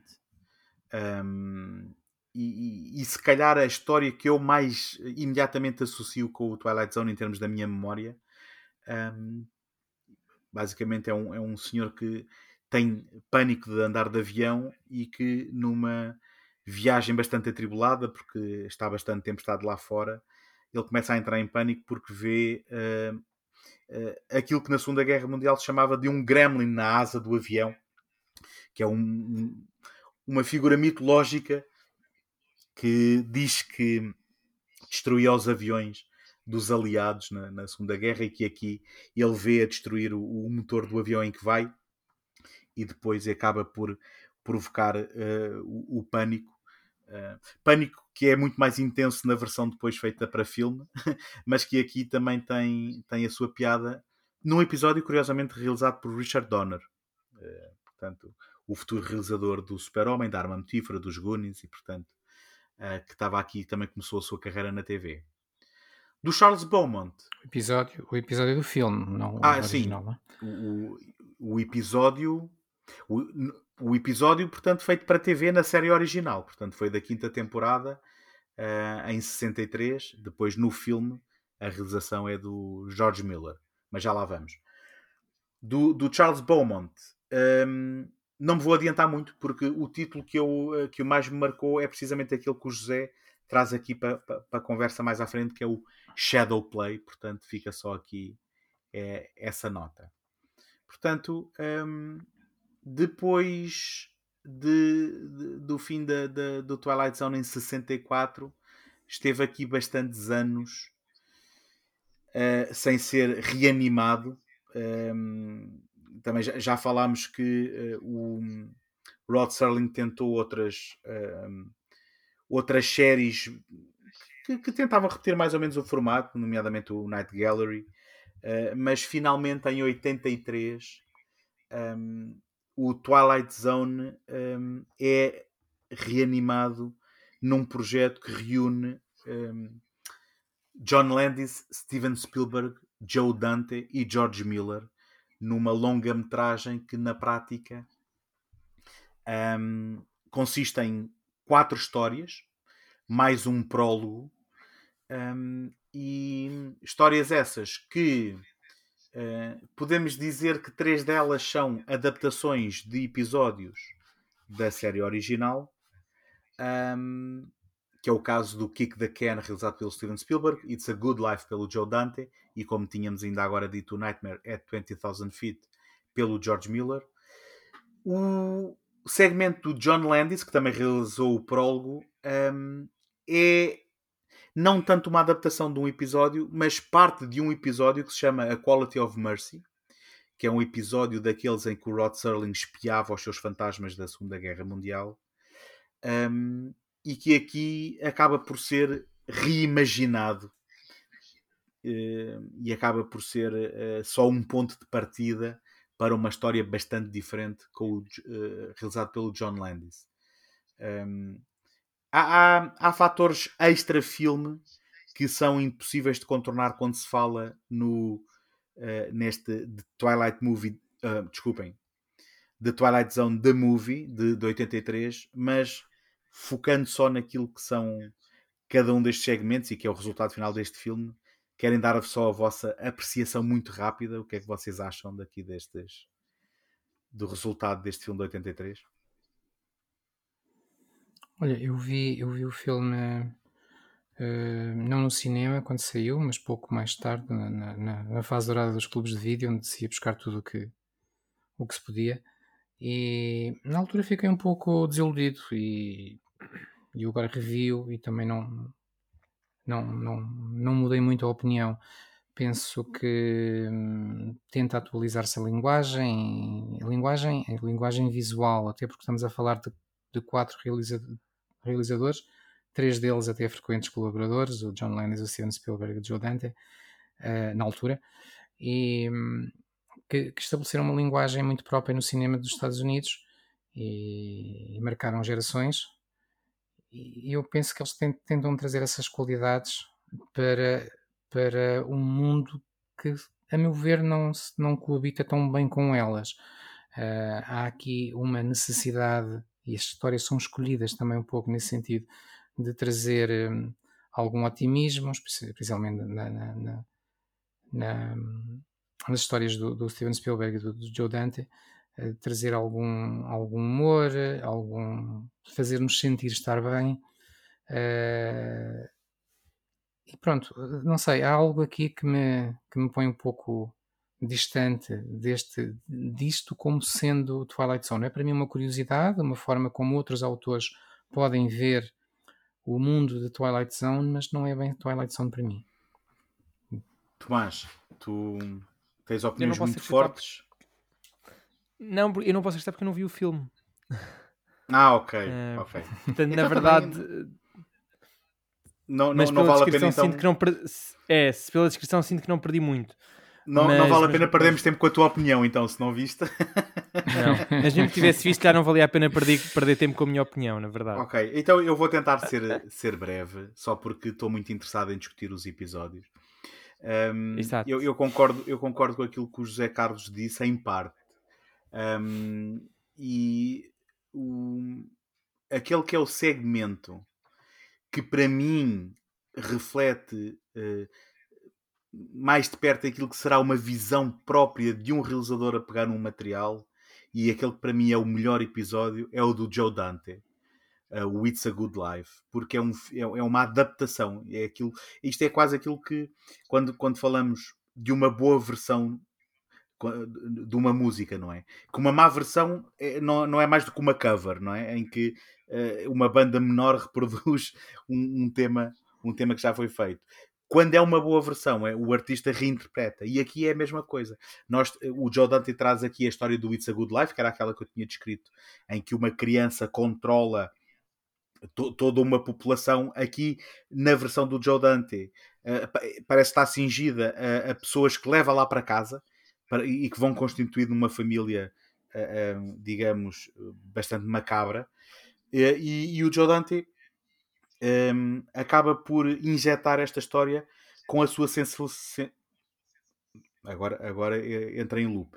Com a sua sensibilidade e com o seu gosto pelos cartoons da Warner Brothers, não é? Ele, ele mais tarde viria a realizar o Looney Tunes ou uh, De Volta em Ação, acho que é assim que se chama a longa-metragem dele, mas ele aqui já, já não enganava ninguém com aquilo que era o seu gosto por aqueles por aquela, aquelas animações mais destravadas da Warner Brothers. Um, o, o segmento do George Miller e do Joe Dante, já agora, foram a, a, a, ordem, a ordem do, do, dos segmentos. Nós começamos pelo, pelo A Quality of Mercy, do John Landis, depois o Kick the Can do Steven Spielberg, depois o It's a Good Life do Joe Dante e depois o Nightmare at 20,000 Feet do George Miller. A intenção dos produtores foi, depois de verem o resultado de cada um dos segmentos, eles estavam ordenados de outra forma e decidiram que vamos deixar os dois melhores para o fim, porque uh, queriam que o espectador tivesse uma experiência em crescendo, uh, porque o resultado final não era aquele que eles estavam à espera. Uh, agora, é aqui que também temos que falar um pouco e muito brevemente de que o filme do John Landis foi uh, afligido por uma, por uma tragédia que foi a morte do ator principal, o Vic Morrow, e de duas crianças uh, que estavam a trabalhar no filme de forma ilegal um, ehm, num acidente de helicóptero. Ora, isto manchou toda a produção. Diz que o próprio Steven Spielberg depois já, já nem sequer estava com vontade de fazer o segmento dele e que já não estava investido no projeto e por isso uh, o, o, resultado final acabou por ser manchado por, por isto e parece-me que também no, no na, naquilo que, é um, o resultado de cada um destes segmentos, até porque o filme do, do Steven Spielberg eu, eu, eu ao revê-lo um, eu que defendo sempre o Steven Spielberg, de quem o acusa de ser muito meloso e de uh, trazer às vezes emoção transbordante para os seus filmes, e eu tento sempre defendê-lo e dizer que não é bem assim. Bom, este é um daqueles casos em que não há defesa, porque me parece que é mesmo uma interpretação muito, muito melosa de uma história que por si só não é extraordinária. Uh, mas que ainda assim estamos aqui a falar de, de, uma, de uma história em que idosos contemplam a sua mortalidade e, uh, eh, um, ehm, digamos, aquele arrependimento do tempo perdido e de o, o, o quão fascinante seria recuperarmos então a, a nossa juventude. Um, ehm, enfim, no caso do John Landis, eu não, eu peço muita desculpa, mas eu não consigo dissociar cada vez que vejo o filme daquilo que sei que aconteceu e é muito difícil um, avaliá-lo de um ponto de vista uh, imparcial. Não sei se Ainda no, no segmento do Spielberg, estava até a ouvir e a pensar no filme do Spielberg Hook. Sim. E essa descrição que fizeste agora no final, acho que se adaptava às duas coisas. Sim.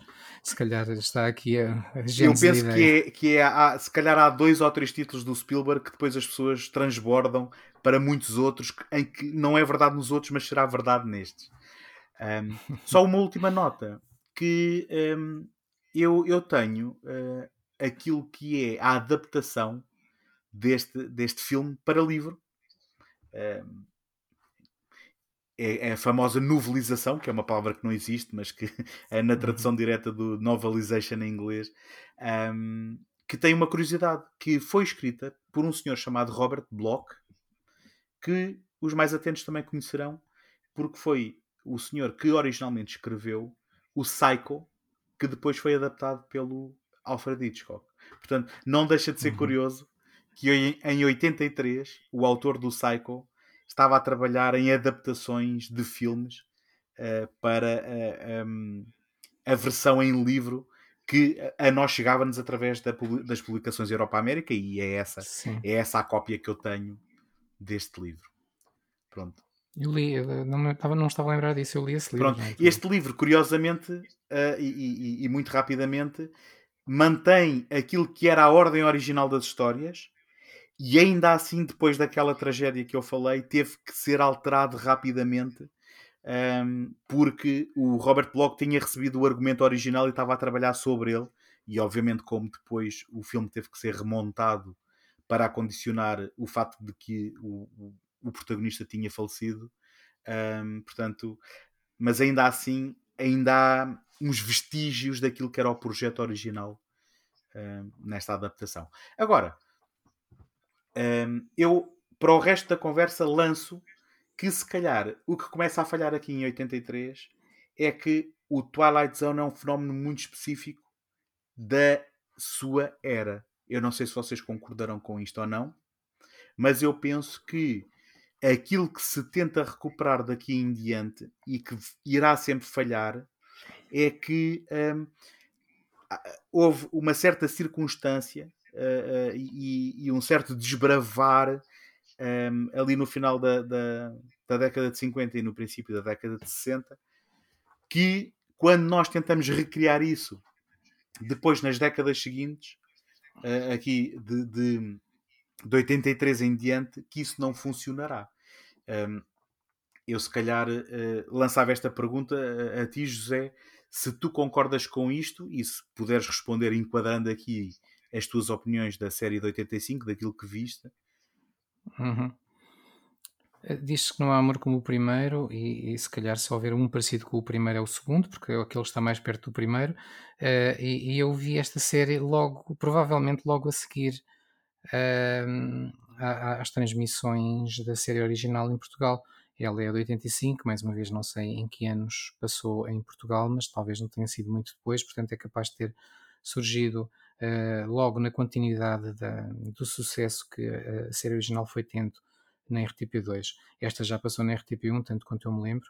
Eh, tem, tem a bizarria de ter como tema de abertura um tema escrito pelo Jerry Garcia, o famoso guitarrista dos Grateful Dead, eh, que não parece ter nada a ver com isto. Não o Jerry Garcia, ele próprio deve ser personagem de Twilight Zone, mas a música.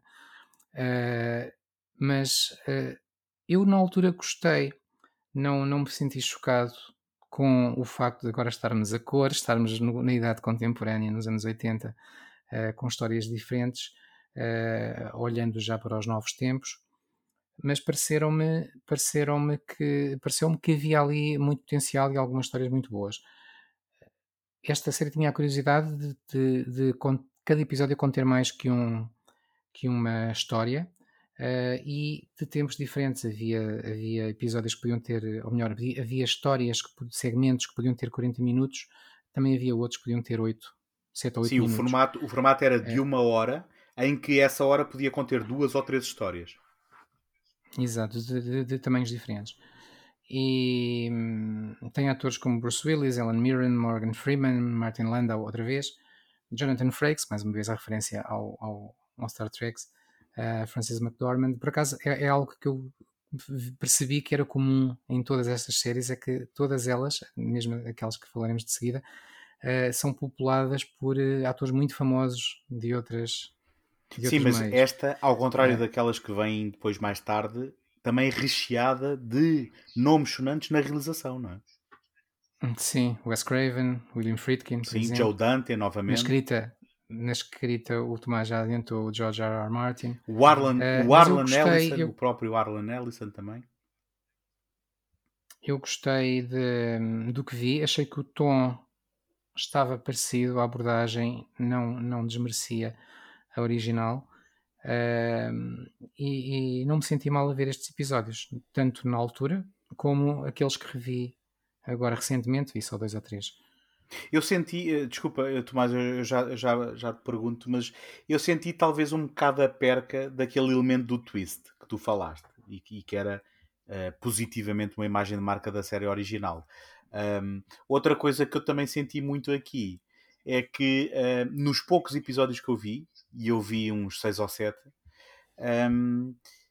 também encontrei aqui um, um espiar dos fantasmas do Vietnã. Agora, aqui no- em meados de- de- da década de 80, eh, nós por essa altura também tivemos no cinema os Platoons, o, o, o Full Metal Jacket, e portanto parecíamos estar aqui do ponto de vista de- de- da expiação da América, daquilo que tinha passado no Vietnã. E eh, nesta pequena amostra de filmes que eu vi, de, de- episódios que eu vi, pelo menos dois lidavam com, com os fantasmas eh, e até de uma forma literal eh, os fantasmas do, do Vietnã. O episódio do William Friedkin, Nightcrawlers, eh, e um episódio, curiosamente, escrito pelo George R. R. Martin, ehm, realizado pelo Wes Craven, que chamava, que, que se chama The Road Less Traveled.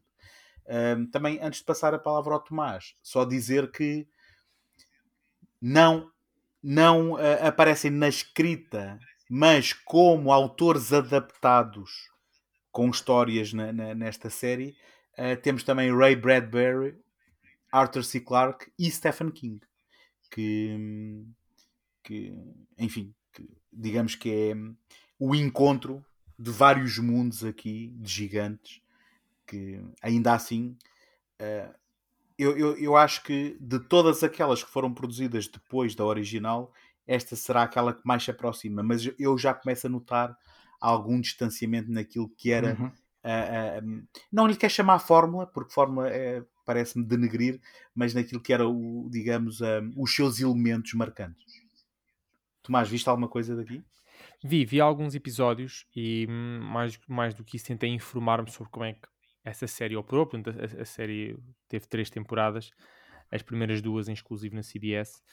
E hum, obviamente tem, tem muitas parecenças com, com o original, porque obviamente são, são histórias do domínio da ficção especulativa e que começam com personagens que se encontram num mundo aparentemente normal e que depois saltam para circunstâncias paranormais. A mecânica é semelhante. Porém, existem algumas diferenças. O José já elencou pelo menos uma, em que aqui os episódios, em vez de terem uma história, têm por vezes mais do que uma. Histórias sempre autocontidas, mas múltiplas.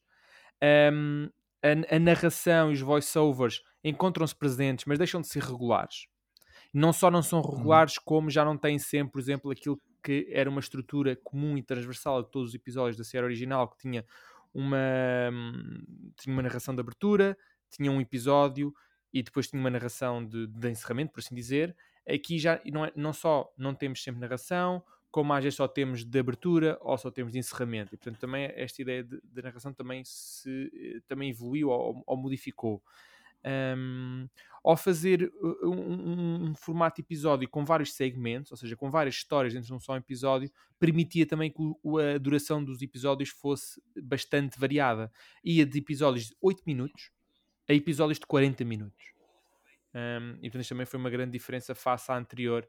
Isto era possível porque as televisões passaram a ter blocos flexíveis e, portanto, era possível uh, ter um, um, episódio que saía todos os dias, uh, todos os dias, todas as semanas, à mesma hora, mas devido àquilo que se chamou syndication, era possível que as, que as televisões pudessem alocar blocos intermédios. Era possível ter 8 minutos, 20 minutos, 30 minutos ou até os tais 40 minutos. Um pequeno pormenor, mas esta liberdade que as estações televisivas começaram a usufruir, não sei bem a partir de quando, possivelmente a década de 70, uh, eh, permitiu que próprios, os próprios episódios tivessem tempos diferentes e se calhar abriu, abriu portas para este formato narrativo que permitia ter múltiplas histórias num só. Às vezes tinha duas, uma, duas, quatro, o que fosse.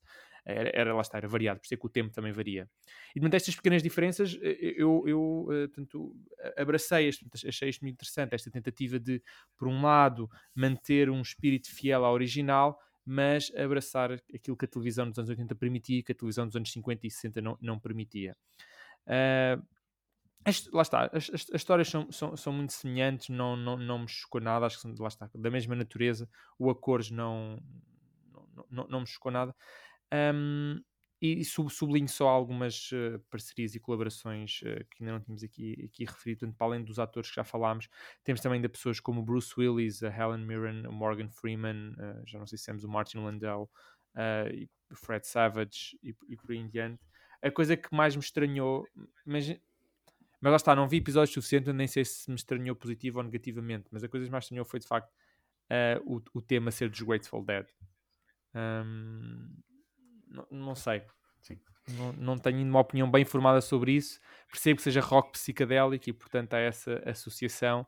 Lá está com esta dimensão mais paranormal mas de quem vem de, daquele tema vá clássico, não é? Da, da, guitarra. Não será mais estranho que, do que depois o, o, tema da próxima série ser do, do vocalista dos Korn, mas. Sim, não, não, de todo. Mas e, e, depois quando o ciclo, o ciclo se fecha, não é? Com a série do Jordan Peele, é, é, de facto, é de facto estranho ver estas iterações assim um bocadinho mais fora, por assim dizer. Esta e a, e a próxima, assim, do, do, do vocalista dos Korn. Eu estava aqui a dizer que repetiste alguns dos atores do, do, do, José, mas realmente são, são nomes que estranham bastante. E logo no episódio de abertura uh, temos o Bruce Willis, uh, não só uma vez, mas duas, não é? Porque ele faz, faz duas iterações de, de, uh, e contracena consigo próprio. Um, também, só, só esclarecer que a duração dos episódios não variava, não é? Eles eram sempre de uma hora. O que variava era de cada um dos segmentos dentro de, desse Sim, episódio. É isso, é e depois é curioso porque, uh, pelos vistos, isto também é, é, algo que era recorrente, porque também aqui eles depois mexeram no formato.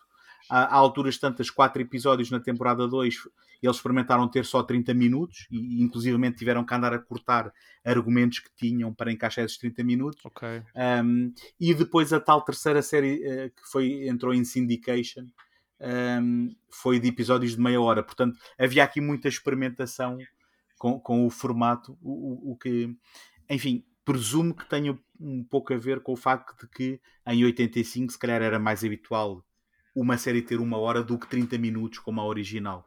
Um, muito embora acho que as, as histórias de meia hora normalmente são mais eficientes, na minha opinião. Um, Concordo plenamente. Mas dizer Jerry Garcia e experimentação na mesma frase, acho que está certo. E, bem, aposto que muitos dos envolvidos aqui, não só o Jerry Garcia, experimentavam. Mas passemos então a se calhar um dos objetos mais uh, alienígenas. Um, em 94 um, é produzido um telefilme que tem como base, supostamente, uh, du duas histórias que foram descobertas num baú. Um, e pela, pela viúva, penso eu, do, do, do, do Serling, ou pelo menos alguém da sua família. Um, e é feito um telefilme realizado por um Robert Markowitz que apresenta como narrador o James Earl Jones, em que se celebrava estas histórias uh, do, do, do, Rod Serling, em que iríamos à descoberta de algo que tinha ficado esquecido. Um, numa primeira história chamada The Theater, na realidade não havia um argumento, havia só aqui aquilo que se chama um outline daquilo que seria a história. Um, e depois quem fez o argumento foi então o Richard Matheson. Um, e depois a segunda história, uh, Where the Dead Are, este sim, um argumento completo do Serling, escrito em 68. Acontece que em 68 já a série original tinha acabado há 4 anos e, portanto, isto nunca terá sido escrito a pensar no Twilight Zone, supostamente. Um, eu, eu não, não apreciei muito este telefilme, hum, mas não me adianto mais. Pergunto o que é que vocês acharam disto, se é que viram. Sim, eu vi. Eu estava aqui tentando lembrar-me se vi os dois episódios ou, ou só vi o primeiro. Mas uh, só isso já explica a minha Pronto. opinião. então é, uh, não... é, é, isso, não é? um... Achei que se estava a tentar fazer o, o reaquecimento Exatamente. de algo que, que, nunca, esteve, nunca esteve bem, uh, nem mesmo frio. E, e, que se calhar ficou no baú por alguma razão, não, não, não, é? não resultava. Exatamente, e não, não, não resultou. foi mesmo forçar algo que não resultava e, e, e, por muito que eu gosto do James Earl Jones, até mesmo a narração inicial, que começa com uma apresentação do próprio projeto, portanto, fora, fora, de, uh, fora do filme, uh, parece-me completamente fria e sem, sem, sem nenhuma chama. Certo e eu se calhar a minha má vontade para com, com Tomás, és tu que vais defender não, isto não, ou não? Não, não, não eu, também não eu também não vi o filme completo. Ok, ok, pronto, isto... uh, não, não, também não, ou seja, não, não, não consegui no sentido de estava...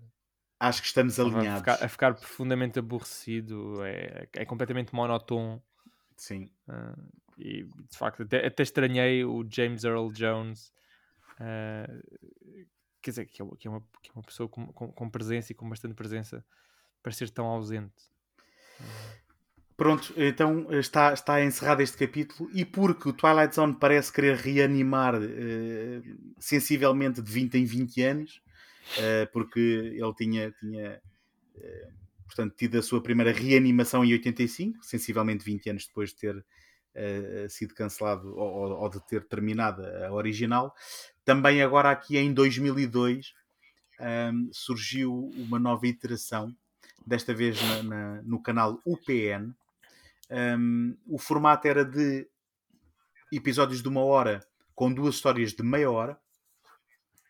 Um, como, como, já aqui foi referido, estamos uh, a assistir a um Twilight Zone em que o genérico tem a música adaptada portanto, a música original, aquele ícone de, que sempre associamos ao Twilight Zone, adaptada pelo Jonathan Davis, o vocalista dos Korn, sendo que depois a música, durante os episódios, é de um senhor chamado Mark Snow. E eu penso que este, isto é muito relevante, porque eu penso que este Twilight Zone, do pouco que pude ver, já está muito mais perto de tentar recriar aquilo que estava a acontecer com os cheiros secretos do que propriamente de tentar ser uh, um novo Twilight Zone. Ainda assim, como eu disse, uh, ele remete muito para a série original.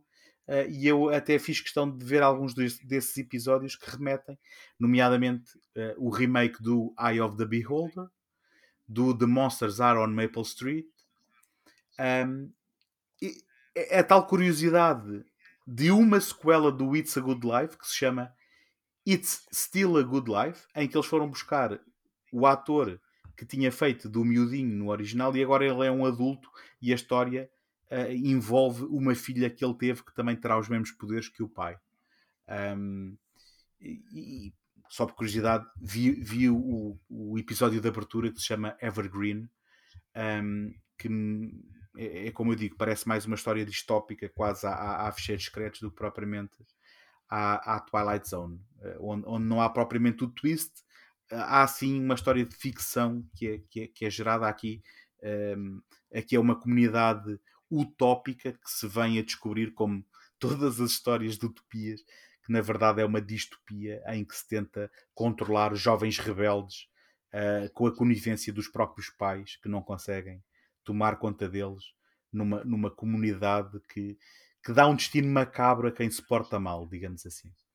Um, enfim, não sei se vocês concordam com esta minha leitura de que aqui os sinais do tempo, nós tínhamos acabado de ter uh, o 11 de setembro, um, as preocupações temáticas um, são, são o terrorismo e, pronto, e depois eh, as preocupações habituais nestas coisas, como o racismo, eh, o papel do, do, dos géneros, a sexualidade, enfim. Eu não vi muitos episódios, um dos que eu vi foi exatamente esse Evergreen de que falaste.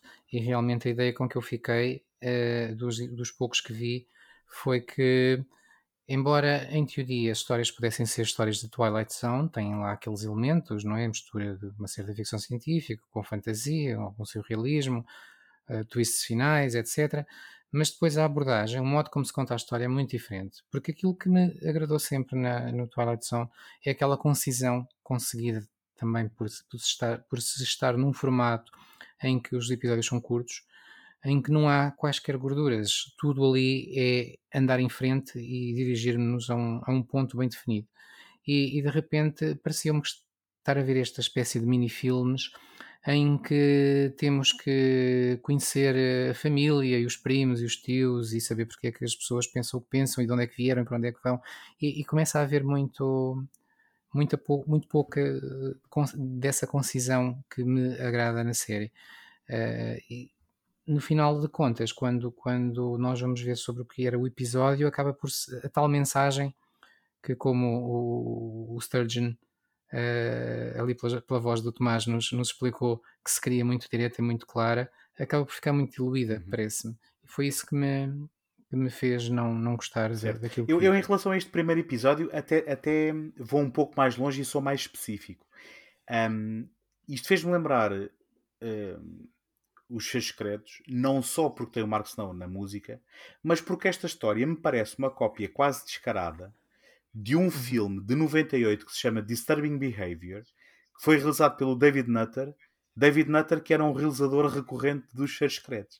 E, portanto, imediatamente esta conexão fez na minha cabeça um, e, pronto, posso ter ficado também um bocado logo constrangido por esse por essa leitura, mas, mas concordo com aquilo que tu disseste. É, é, a própria abordagem às histórias, nesta tentativa de atualização, e, e, por isso é que eu também trago aqui novamente esta questão de será que o Twilight Zone funciona fora da época em que foi originalmente produzido? E eu penso que tem uma tendência para não funcionar. Pois isso eu não sei responder. Eu, eu, por exemplo, voltando a esse Evergreen, eu vi aquele episódio quase como um piloto de uma série, como se de repente é-nos dado ali uma premissa, temos ali um mistério, o que é que vai acontecer, e, e, e estava a ver aquilo a decorrer como se fosse o início de uma série de, de 20 episódios, e, e portanto perdi-me completamente em relação àquilo que é o uhum. ambiente de, de, Twilight Zone. Tomás, passamos à próxima vi... ou, viste alguma coisa? Não, eu, eu, eu, vi dois episódios e, e foi de propósito. Vi dois episódios. Viste são... dois episódios de propósito? vi estes, estes dois episódios de ah, propósito. Ok, ok. Uh, porque correspondem a versões vá, modernizadas ou continuações, o que seja, de episódios da série clássica. Eu, eu queria perceber a que é que isso correspondia, porque tivemos essa oportunidade. E vi, portanto, aquilo que estavas a falar há bocado, da Monsters Are on Maple Street, e vi o uhum. It's Still a Good Life. E achei os ambos estranhíssimos. Porque, bom, o primeiro da Monster Are on Maple Street, acho completamente estranha essa necessidade quase forçada de atualizar a paranoia anticomunista para uma paranoia antiterrorista. Um, e portanto, não, não, não, não percebi bem, acho, lá está, e concordo com o José, acho que a certa altura tentam complexificar demasiada coisa como se fosse uma forma de validar os temas em questão. Bem, as Ou séries, seja, é quase as, como- as séries querem ser atuais, não é? Quando, quando passam em 2002 ou 2003, Exato. querem, E- querem falar com a sociedade tal como ela é na altura. Exatamente, mas, é? mas, mas eu isso entendo. Ah, aliás, a série original já fazia isso. Este episódio é um bom exemplo disso. Estava a atacar, de certa forma, a paranoia e a histeria anticomunista. E esta aqui atualiza para o, o tal antiterrorismo pós 11 de setembro. Mas falo através de, a meu ver, um aprofundar desnecessário de imensas relações entre personagens e de, de justificações. É, lá está, José, como tu dizes, é muito menos direto e perde com isso. Ou seja, a série original acho que beneficiava de ter essa abordagem mais straightforward. Mas eu estou a concordar Esta é contigo. mais, a eh, concordar contigo. Tem mais também. camadas, mas no mau sentido. Ou seja, tem mais camadas porquê? Acrescenta caos, confusão à narrativa que devia ser simples e direta. E portanto, esse episódio eu estranhei logo e quis ver porque lá está, porque queria ter um ponto de comparação. E já agora, só por curiosidade, esse episódio é, tem a assinatura do argumento de Erin Maher e Kay Randall que adaptam a história do Rod Serling. Enquanto por exemplo, outro como o Eye of the Beholder simplesmente pegaram no argumento do Rod Serling e adaptaram, porque esse não tinha comentário social, digamos assim. E é engraçado Uhum. este pormenor de que É. uns ah, ah, quando, quando querem ser ah, modernizados ou quando querem trazer para a era em que estão a ser feitos, ah, vão e, e- e adaptam, enquanto que outros pegam simplesmente no texto, portanto, porque são mais intemporais. O outro que eu vi foi o. o- Eh, Deixa, deixa-me só dizer uma Desculpa, coisa ainda acerca desse episódio, eh, Tomás. Eh, não desse, mas do original. Embora nós olhemos para o episódio, como tu disseste, e vejamos ali a paranoia anticomunista dos anos 50, eh, nós se calhar vimos lá isso porque nós conhecemos o contexto histórico, porque nada no episódio eh, o refere explicitamente. Se retirarmos o episódio daquele contexto e colocarmos noutro contexto temporal, Sim, noutro contexto verdade. histórico, ele funciona à mesma. Verdade. Porque o centro, afinal, é a paranoia, não o motivo da paranoia. Portanto, ele, ele, ele deixa isso em aberto e com isso ele consegue funcionar, seja em que contexto for. Enquanto que, quando se vai explicitar demasiadas coisas, como acontece nos nesta série eh, de 2002, eh, depois torna-se muito preso do seu tempo e, e- e- não se consegue dissociar Muito daquilo que e muito depois nem sequer lhe dá. Exato, e que nem sequer lhe dá nenhuma mais-valia. Sim, sim, con- concordo. Não, não tinha pensado nisso, mas é verdade. A, pr- a primeira deixa muito mais em aberto hum, o concreto e fala mais sobre o, o geral ou o abstrato. Sim, verdade, concordo. O segundo episódio que vi foi o It's Still a Good Life, que é uma sequela do episódio da série original It Is a Good Life. hum, e basicamente passa-se com a- os personagens mais velhos, né? Portanto, o- o- até com os mesmos atores. Um, um que era uma criança na- no episódio da série original, volta agora como adulto. Eu, eu Um, oh, Tomás, eu, quando, quando eu intervenho no, no programa, tu ouves aquilo que eu digo ou não? eu só estou a perguntar isto porque Oi, já, já falaste. já, já, exato. Ai, E- desculpa, é e estás a é fazer vezes estou a, ler, exatamente estou- estou a ler as minhas notas, desculpa. Não, é porque eu estou Pronto, então é desnecessário. Que não ouças o Um, episódio a posteriori, é como agora, durante, enquanto estamos a gravar. Não, tá- é que tá, é que tá, desculpa, é que estava a, ler- a ler as minhas notas. Ahm, pronto, então para, para evitar eh, re- re- É que eu estava a ver que estava aqui reduplicações, uma glitch na Matrix, estava a ter uma sensação de déjà vu. Desculpem, eh, só para evitar reduplicações. Pronto, este episódio sofre, sofre precisamente dos mesmos problemas. Então, quando colocado não é, em comparação, hum, sofre disso. Portanto, era só para dizer que eu vi estes episódios e achei que eles sofriam do mesmo problema, que são desnecessariamente complexos. Certo. Hum, e desculpa, António, não, Não, não. claramente, não, não- É só porque- claramente não te ouvi. É só porque de facto eu aproveito esses momentos para ir rever notas. É- e não é- era, só, era só para saber se desligavas eh, e ias viajar no teu cérebro ou se, Ehm, Estava ou se era só uma, uma, uma- uma questão de reforçar aquilo que já tinha sido dito. Mas estás à vontade, estás à vontade. Não, e- Hum, e, pro- e prova então- de que isto não, não teve grande sucesso foi que só teve uma temporada. Pronto, também. Ah, exato, exato. De ou seja, Eh, de, to- de todas as iterações, de todas as iterações foi a que teve menos eh, temporada. Portanto, a outra teve Mas três. ainda assim, 43 episódios. Sim, isto era numa altura em que as temporadas de televisão eram coisas eram 20, à série. 20 não é? e tal episódios. Não é, como, não é como agora que é só 10 episódios São só e vão 10. para casa. Aliás, vê-se isso na, na, na iteração seguinte do Jordan Peele, que são duas temporadas, mas são só 20 episódios, porque cada temporada tem de 10. 10 cada. Certo, Exato. certo. Ora bem, eu, eu nem sei o que dizer eh, sobre a iteração do Jordan Peele. Portanto, estamos aqui a falar. Mas olha, António, eh, introduzindo o caos, deixa-me só dizer: em 2002 aconteceu mais uma coisa. Estreou um programa de rádio chamado The Twilight Epá, Zone, escapou-me. que, do, qual, do qual eu nada sei, eh, a não ser que durou até 2012. Eh, o que é um, pouco o regresso às origens, porque o, o Serling também era inspirado pela, pela ficção científica dos anos Sim. 40 e 50, que E, passava muito e na ele rádio. começou a escrever para a E rádio também. Ele Sim. próprio escreveu na rádio e, portanto, achei, Ok, achei obrigado interessante, nota, mas eu não sei nada sobre o programa. não- Não... sei em que formatos Pois. tinha, o que fazia. Eram lidas histórias, provável, claro, ou, ou dramatizadas mesmo no programa, não faço, mas não faço ideia. Ainda tinha, tinha curiosidade de ouvir um Fica a nota, porque me tinha escapado, efetivamente. Ora bem, voltando à televisão. E então nós aqui tivemos que esperar cerca de 17 anos, não, não chegámos a 20, mas quase. Ahm, e então tivemos, Calha mesmo com os 60 anos da original, na verdade. e exatamente, 2019. É uma celebração do, do, do, do 60 aniversário. E o que é que nós temos aqui? Temos o Jordan Peele, eh, digamos, na curva ascendente da sua popularidade, é? depois do Get Out, e possivelmente depois do Us, talvez, ou, ou por alturas do Us, ele aproveita e então eh, é ele o mestre de cerimónias de um novo Twilight Zone. Um, Mas e, é um, já um projeto meio reciclado, não é? Pronto, eu, eu, eu honestamente eu tenho aqui alguma dificuldade em falar disto, porque ele até junta aqui alguns nomes interessantes eh, ehm, pontualmente, mas eu ao ver vários episódios desta série, isto parece-me já um caso flagrante da cobra a comer a própria cauda, porque Sem temos dúvida. que uma das uma das séries, se calhar, eh, de maior sucesso recentes que serão um- uma das grandes influências do Twilight Zone, temos eh, um, chama-se Black Mirror. E eu penso que este Twilight Zone de 2019 do Jordan Peele é uma reciclagem não já do Twilight Zone original, mas já do sucedâneo Black Mirror. Um, não sei Sim. se querem falar de algum episódio em concreto que viram ou se, ou se têm pensamentos diferentes de- de- da minha opinião.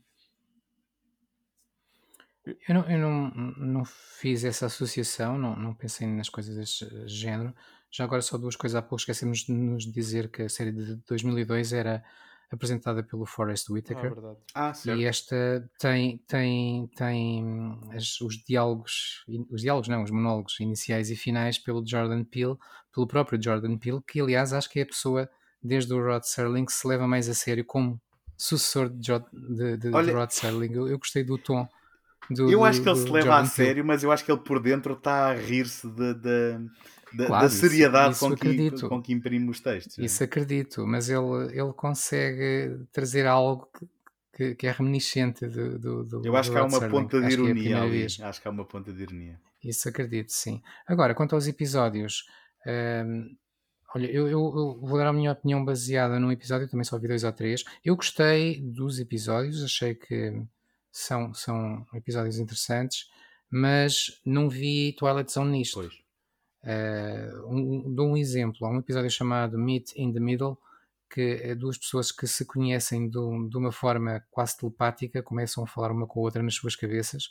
Uh, um homem e uma mulher começam a conversar, começam a conviver virtualmente. Isto é, é provavelmente quase uma alegoria do- de, do- dos- de- de relações que acontecem à distância, pela internet, ou seja, como for.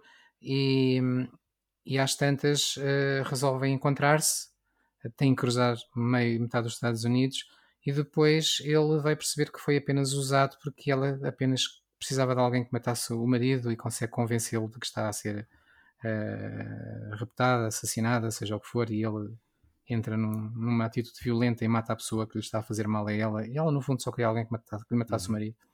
É algo que se calhar era, tirando a parte, a parte paranormal, teria uma história muito mais na onda de Alfred Hitchcock do que propriamente Twilight Zone. Eh, e, e neste. E, neste contexto, eu pronto, os episódios que vi não desgostei, achei que uh, eram engraçados, mas não, não os vi como Twilight Zone, é só isso. Eu concordo, concordo com essa leitura. Tomás? Eu também. Uh, eu, eu, eu, eu, vi só alguns episódios por, por, curiosidade de como é que esta nova iteração, uma iteração hiper recente, estava a abordar eh, uma série, lá está, com 60 anos. Uh, gostei de algumas coisas. Gostei que os episódios fossem buscar inspirações não apenas à série original, mas a várias iterações da série, portanto, há, há também referência à série dos anos 80, pelo menos, não sei se a série dos anos 2000 há ou não, mas sei que a série dos anos 80 existe. Um, vi, obviamente, vi o Nightmare 30,000 Feet, né? este, que agora é atualizado de... para incluir podcasters, não é? Esse, essa, essa praga que anda por aí. Exatamente. um, vi e depois vi, vi, vi, vi outros. Vi um. Uh, eu, depois eu a ver os episódios eu ia vendo quem eram as pessoas envolvidas e portanto vi o quarto episódio da primeira temporada, o A Traveler, que é realizado pela Ana Lilia Amerpur, que nós talvez conhecemos do filme A Girl Walks Home Alone at Night. Sim. Um, e portanto esse, esse tem, tem algum interesse, acho, acho que a nível da realização.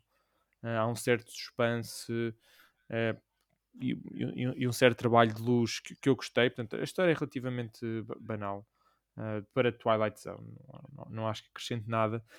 Tem o Steven Yeun num dos papéis principais, o que, o que, pode ser interessante. Traz, lá está, se tu no outro trazia o podcast, este traz para este episódio o YouTube um, e os canais de YouTube. Depois também vi outro que também vale a pena mencionar, um, e esse por ter sido escrito, e acho que é o único, julgo eu, escrito pelo próprio Jordan Peele, já da segunda temporada. Uh, é o Downtime. Sim. Uh, este, este, este, é um conceito interessante. Grande, grandes é vibes de Black Mirror deste episódio. Exatamente, exatamente. E por isso estavas há bocado a dizer isso Black Mirror e eu lembrei-me deste episódio. E acho que aí sim tem grandes, grandes vibes. Tem, esse, tem toda a questão tecnológica, aqui a realidade virtual. Um, e tem no papel principal a Morena Baccarin, Baccarin que faz de uma. Não é gestora de hotel, mas trabalha. Pronto, uma pessoa que trabalha num hotel Acho que é mesmo por acaso a gestora do hotel.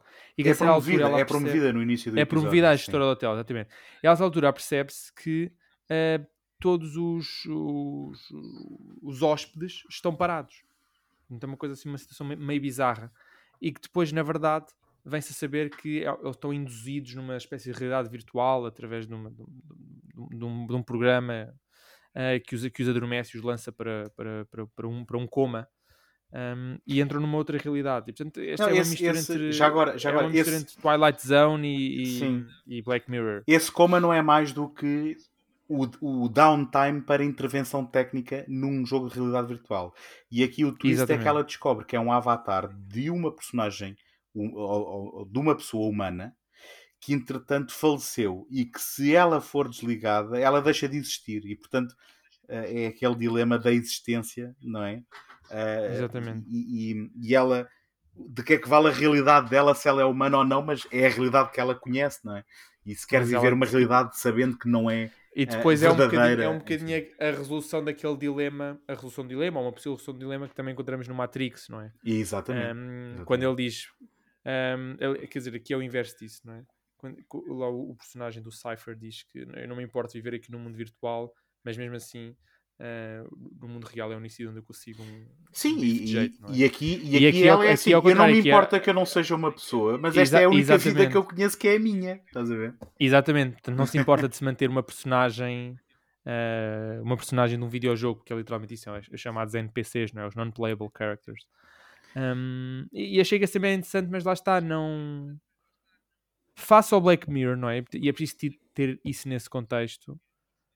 Uh, acho que fica muito aquém porque é, é, o, o, enquanto que o Black Mirror é de facto perturbador, perturbador nas consequências da tecnologia, as consequências nefastas da tecnologia, este não. Uh, portanto, não só não é isso, como depois não tem aquelas características um, de fábula, uhum. um, nem um sentimento assim mais eerie. Eu não sei, nem sei como é que se traduz. Como é que traduz eerie para português? É... Onírico? Não. Uh, sim, estranho, não, não é? Estranho. Sim, enfim. Mas é, e essa aqui... série perde, perde isso. É, tenta ser mais crua até, não é? Lá está, como Black Mirror. A questão, é, a questão é que se coloca é que, enquanto que o Twilight Zone foi inovador, não é? nenhuma destas séries, naquilo que faz no momento em que faz, consegue ser inovador e original. E portanto há sempre a sensação de que andamos atrás do prejuízo. Eu, eu confesso que. Ah, ainda vi, ainda vi outro, se me permitem, só Sim. desculpa, porque este fez-me este fez lembrar assim um, uma mistura do, do The Thing com, com, com, com Lovecraft Visto o e é da segunda temporada. Vi o 8. Exatamente. Então ainda bem que falas nesse, porque eu estive quase para escolher este, este episódio para falarmos um bocadinho mais em detalhe. Porque eu queria demonstrar porque é que esta temporada não era Twilight Zone. Mas depois achei que não, não fazia sentido, porque o desafio tinha sido vamos escolher um episódio representativo. E este Eight, que foi realizado por, por Justin Benson e Aaron Moorhead, uma, uma dupla de realizadores que já agora eh, eu entrevistei eh, agora em setembro no segundo take, e que vocês podem encontrar essa conversa que eu tive com, com esta dupla de realizadores que estiveram aqui no Motel X, e que foi escrito pelo Glenn Morgan, um dos escritores Exatamente. e realizadores recorrentes, mais uma vez, dos Seus Secretos. Só que este, este episódio acho mais ou menos interessante. Isto não é Twilight Zone, isto parece-me um episódio perdido dos Seus Secretos, pá.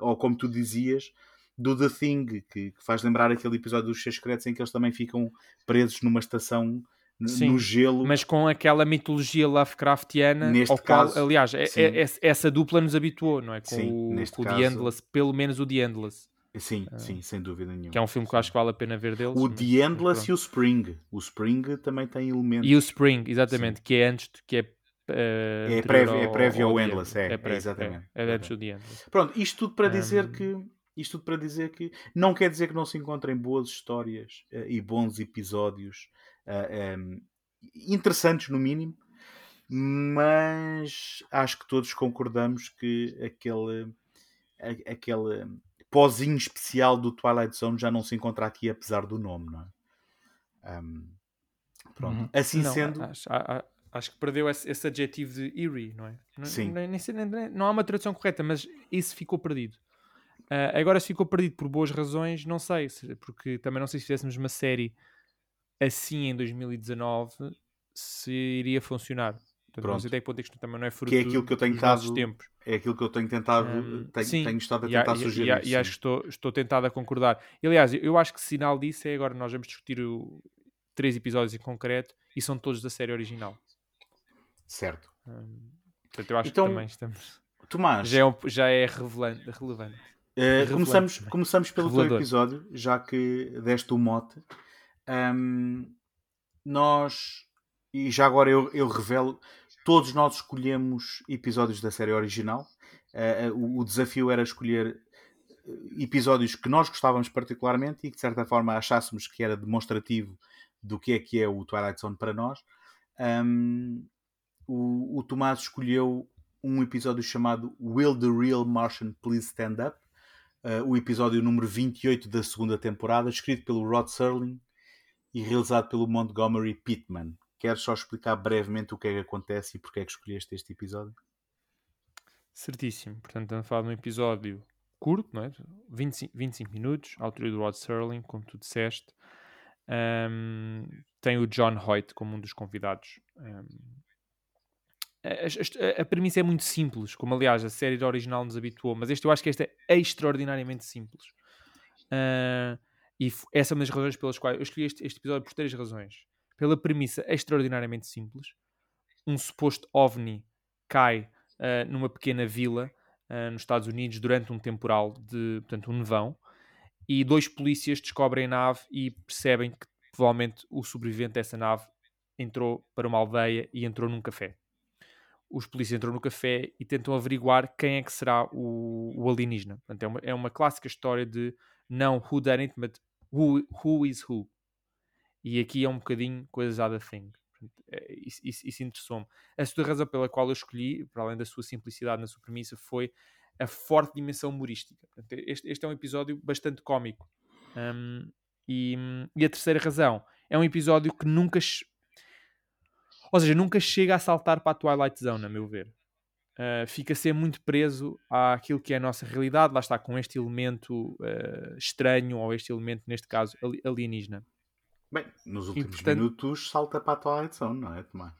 Sim, mas é, reparem, mesmo nos últimos últimos minutos, Sim. e é uma Twilight Zone que a mim, pelo menos, nunca me chocou. Ou seja, Ou- é uma seja- reviravolta que é, é mais uma reviravolta discursiva ou narrativa do que provavelmente uma reviravolta de agora estamos no espaço. assim Sim, no, no limite, sem os últimos 5 minutos, poderia ser um daqueles filmes em Sim, que, é- em é que um- a, a suspeita nu- nunca é esclarecida, não é? Exatamente. É um, funciona como um epílogo e quase que nem é Sim, parte da história. Exatamente. Uh, é um episódio também muito, muito fechado, muito contido, não é? Portanto, é, toda a ação uh, decorre no, dentro de um café. Fez-me lembrar não só o The Thing, claro, mas o 12 Angry Men, por exemplo. Portanto, estamos a falar de tensão e, e esclarecimento de, de dúvidas, não é? Há uma questão que está no ar, não é? Que é quem é o alienígena? E começam todos a duvidar uns dos outros a acusarem-se. À altura, os casais começam a desconfiar que a pessoa que está com eles há não sei quantos anos, há um casal de idosos, começa a desconfiar se a pessoa que está com eles há 23 anos é de facto a pessoa. E, portanto, cria essa desconfiança. Ahm, tem, obviamente, um personagem extremamente, extremamente cómico, né? que é o personagem que traz causa àquilo tudo e começa a lançar ahm, postas de pescada, assim, que é em direção a toda a gente, será que é, será que não é? E começa a festejar os novos, os, os- os novos deuses alienígenas que estão entre nós. Ó Tomás, Hum. deixa-me dizer que o Avery de Crazy Man, interpretado pelo Jack Elam, que nós conhecemos do Aconteceu no. Oeste. Exatamente. Então não é uma... Lá está, não é uma pessoa qualquer.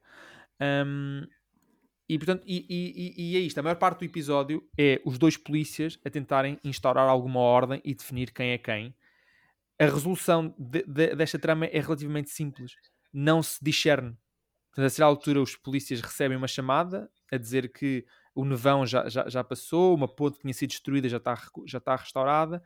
As pessoas todas que estavam dentro do café, que supostamente pertenciam a, a um autocarro, e a grande questão se colocou na altura, e é logo o, o ponto de, de tensão, é eh, o motorista diz que só entraram seis pessoas e estão sete pessoas, Uhum. eh, sem contar com o próprio motorista, estão sete pessoas no café. Portanto, supostamente a sétima pessoa, que ninguém sabe quem é, é o tal alienígena.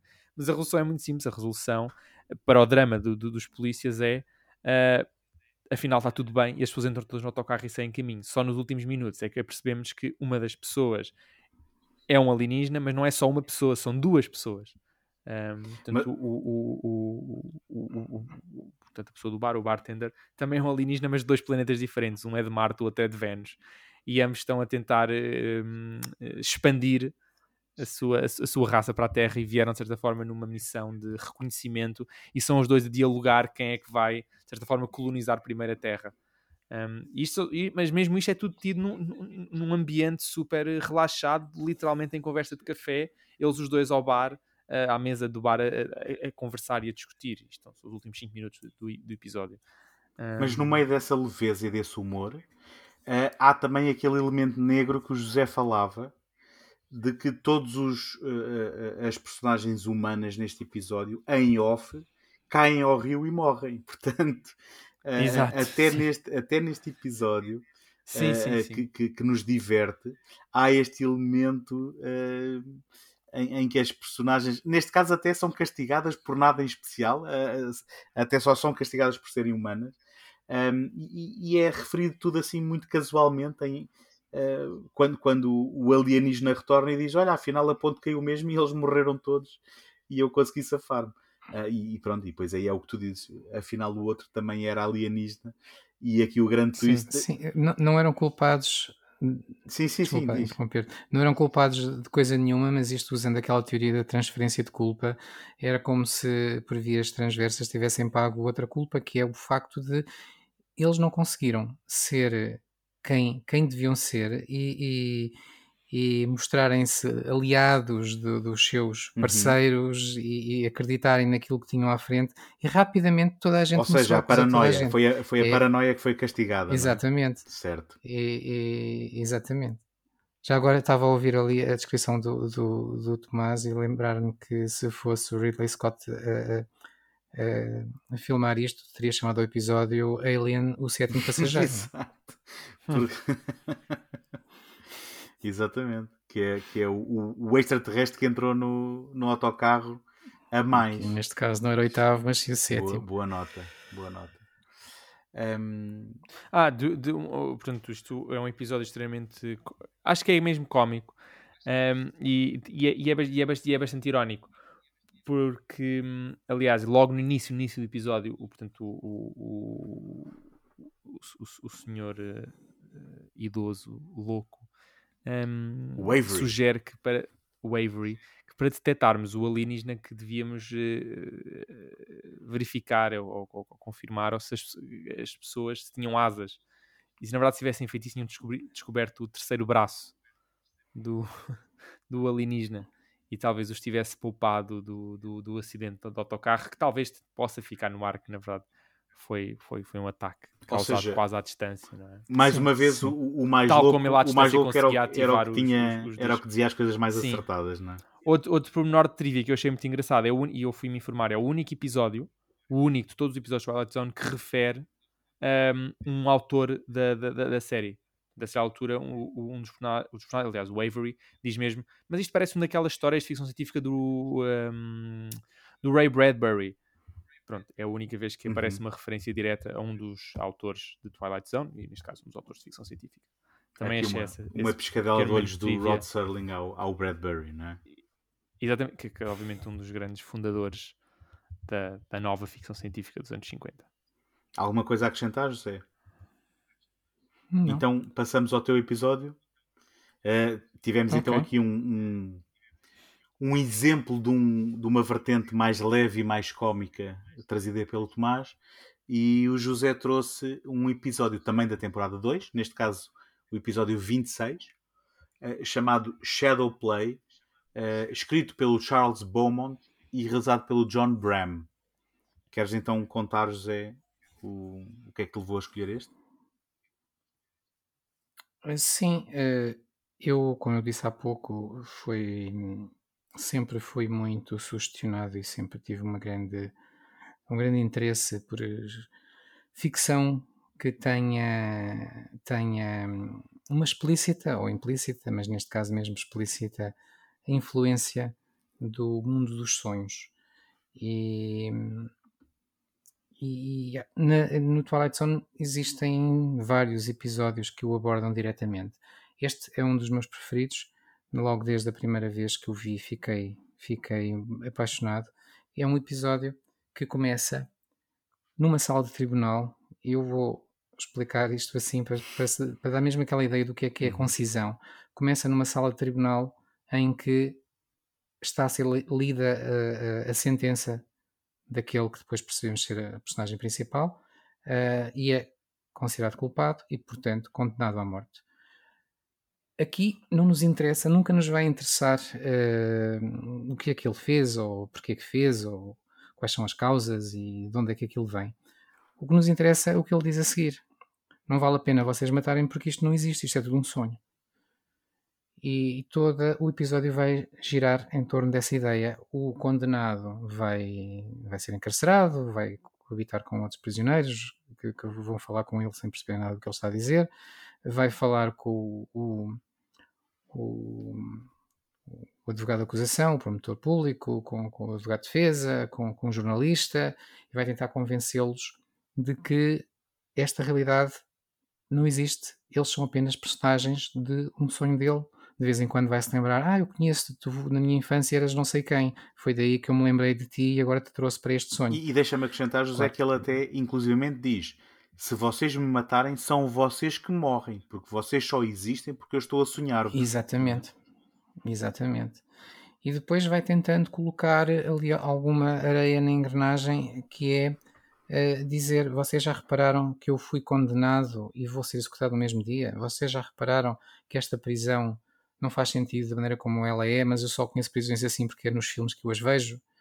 Eh, e, e às tantas, o que é mais curioso ainda, e isso talvez ainda seja o, o, o, toque mais Twilight Zone, eh, que às vezes são as subtilezas que, que dão, que dão sentido a, a qualquer obra, eh, é o facto de que depois o, o acusador e, e o jornalista encontram-se em casa e começam eles próprios a discutir estas, estas, eh, estes argumentos e começam a ficar desconfiados que ele tem uma certa razão e que se calhar eles não passam de personagens de um sonho. E, e depois vão tentar até reverter a ordem, mas já, já, já vão chegar tarde. E hum, pronto, depois há o twist, que acaba por não ser um twist muito inesperado, eh, porque aqui o twist seria no momento em que ele é condenado à morte, duas coisas podem acontecer, ou ele tinha razão ou não tinha. E estando nós a ver um episódio de Twilight Zone, acreditamos que ele tem razão, não é? E, e- e nesse momento volta assim que ele é condenado, assim que ele é executado, aliás, uh, há um reset e vemos-lo novamente na sala do tribunal, só que agora todas as pessoas que nós vimos nos seus respectivos papéis mudaram de papel, o juiz agora é o jornalista, o jornalista é o acusador, o guarda é o uh, aquele que era guarda agora é outra coisa. É que há aqui vários elementos muito interessantes, porque um, ehm, quando, quando um, ehm, há essa discussão, digamos assim, entre o advogado e, e, e, a outra personagem que eu não lembro exatamente quem é, um, eles estão a discutir qual será o custo de aquilo que ele está a dizer ser verdade. Que é, se eles não agirem, se eles não agirem, um, sendo mentira, nada acontece. Mas se há a possibilidade de ser verdade, então eles deveriam tentar fazer qualquer coisa, que é, um, que, que, é um dilema que eu acho muito interessante.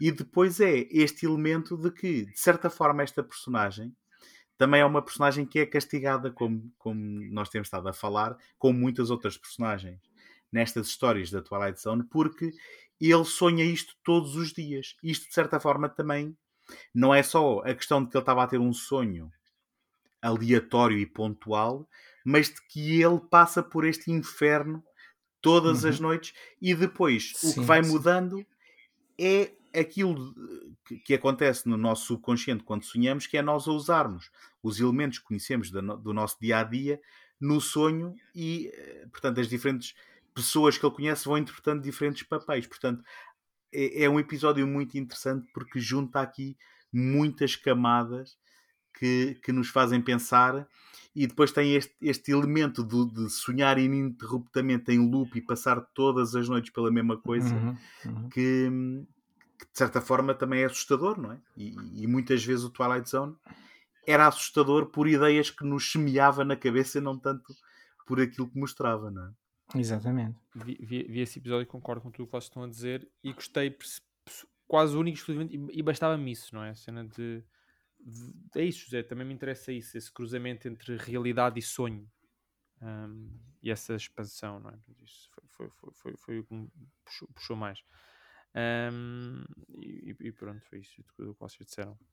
Fica aqui eu, a nota. Só vi, eu só vi, eu só vi o episódio uma vez e na verdade sinto que devia ver uma segunda vez. Porque, por exemplo, ao contrário do episódio que eu escolhi, que é um episódio bastante ligeiro e com poucas camadas, e isso interessou-me, não é? O facto de ser muito económico e bastante eficiente, ó, 25 minutos e está feito. Este episódio, embora tenha a, me, a, me, a, mesma duração, é um episódio bastante com muito mais camadas, não é? Uh, e sinto que há, precisava de, de, de, um, de um segundo visionamento. Fica aqui a nota de que uh, no crédito isto aparece como um argumento do Charles Beaumont, mas baseado em Traume Rei de Charles Beaumont, que eu presumo fosse um conto ou, ou, ou... É, um, é, um, conto, é um conto. Pronto, exatamente. Sim, exatamente. Sim, ou seja, sim. há aqui isto, isto para dizer que há aqui uma origem um, literária, digamos assim. Um conto escrito. Exatamente que não nasceu. Publicado em 56 na, no Infinity, Infinity Science, Science Fiction. E, e, e se calhar estas camadas vêm precisamente que... desta origem literária um, e que não nasceu como um simples argumento e, portanto, que deverá encerrar aqui estes, este, estes temas todos. Um, então, falta, falta o meu. Um, eu. Esta, esta nossa escolha foi bastante curiosa porque eu acho que nós não trouxemos os episódios mais, um, digamos, significativos, mas trouxemos escolhas muito pessoais. E nós acabámos por falar mais atrás dos significativos e daqueles que toda a gente conhece, e acabamos por trazer aqui uma seleção bastante eclética um, e, e, de títulos, se calhar, menos normalmente apontados em tops. E o que eu tentei fazer, só porque não, não queria, queria trazer alguma diversidade a estas escolhas, foi escolher um episódio da tal quarta temporada, que é aquela temporada em que os episódios tiveram uma hora, para também demonstrar aqui um pouco um Twilight Zone da série original, mas com uma outra respiração. Um, e, e, eu trouxe um episódio chamado Is Alive, escrito pelo Rod Serling. Portanto, o Richard Matheson não ficou representado aqui nas nossas escolhas. Este também foi escrito pelo Rod Serling uh, e realizado pelo Stuart Rosenberg que também reconhecerão de ter assinado uh, filmes para cinema como o Cool Hand Luke, com o Paul Newman, Uh, e o The Amityville Horror, que também é um filme de, de terror ali. Finais de 70, não é? Perto, perto de 80. Pronto. Sim, sim. Uhum. Um, e este episódio tem aqui uma série de curiosidades. Um, a começar por um, o Rod Serling ficou tão entusiasmado com este seu argumento que ele uh, teve a ideia, inclusivamente, de o desenvolver um pouco mais para uh, ter uma duração para ser feita em cinema. Isso acabou por nunca acontecer. Um, e o resultado então é este episódio de uma hora, interpretado por um Dennis Hopper, muito novinho, que também é um dos pontos de interesses deste, uhum. deste uhum. episódio. Um, e então, este é um, um, episódio talvez um pouco mais sério, uh, portanto, no, no espectro oposto daquilo que o Tomás trouxe, porque um, é um episódio que em 63, quando foi exibido, uh, a sensivelmente 20 anos do, do, final da Segunda Guerra Mundial, 18 anos para ser mais preciso, um, se estava aqui também a, a tentar um, conciliar uh, aquilo que tinha sido o espectro do nazismo um, com a potencialidade uh, ou a possibilidade de algo semelhante se repetir. Então, o Dennis Hopper é aqui um neonazi que uh, está a tentar um, angariar, digamos, um, pessoas que ouçam a, a, sua mensagem, não é? De, de a sua mensagem de, de anti-imigração e a sua mensagem de, de, ódio e violência. Uh, uma personagem que é apresentada como alguém que, tendo tido uma má infância, foi acolhido por alguém que lhe mostrou o que era a, a bondade, não é? E um, e um, um, senhor mais velho que ele encara como pai e, e, e que o terá, uhum. Se, não educado, pelo menos tratado dele. Uh, e que, um senhor que era um sobrevivente dos campos de concentração. Um sobrevivente do Holocausto Uh, e, e, e, portanto ele, ele foi-lhe dada a oportunidade de ver, digamos, o outro lado da, da, da balança, chamemos-lhe assim, um, e que uh, perante este, este, este fantasma do ressurgimento ou da, da possibilidade de uma semente deste, destes mesmos ideais poder uh, florescer. Um, e, e, dado, e dado que, que, que o grupo que ele tenta liderar está em minoria, uh, ele acaba por ganhar um embalo e uma outra força e uma outra vontade e uma outra determinação, uh, ajudado por uma figura misteriosa que o vai ajudando a, a, a consolidar as suas ideias, a orientar o seu discurso. Um, e, e, por conseguinte, esta figura na penumbra, nas sombras, um, transforma aquilo que no início do episódio é encarado como apenas mais um louco em cima de, de, de um caixote, não é? A dizer uhum. parvoices, para aquilo que poderá ser uma ameaça real. Um, e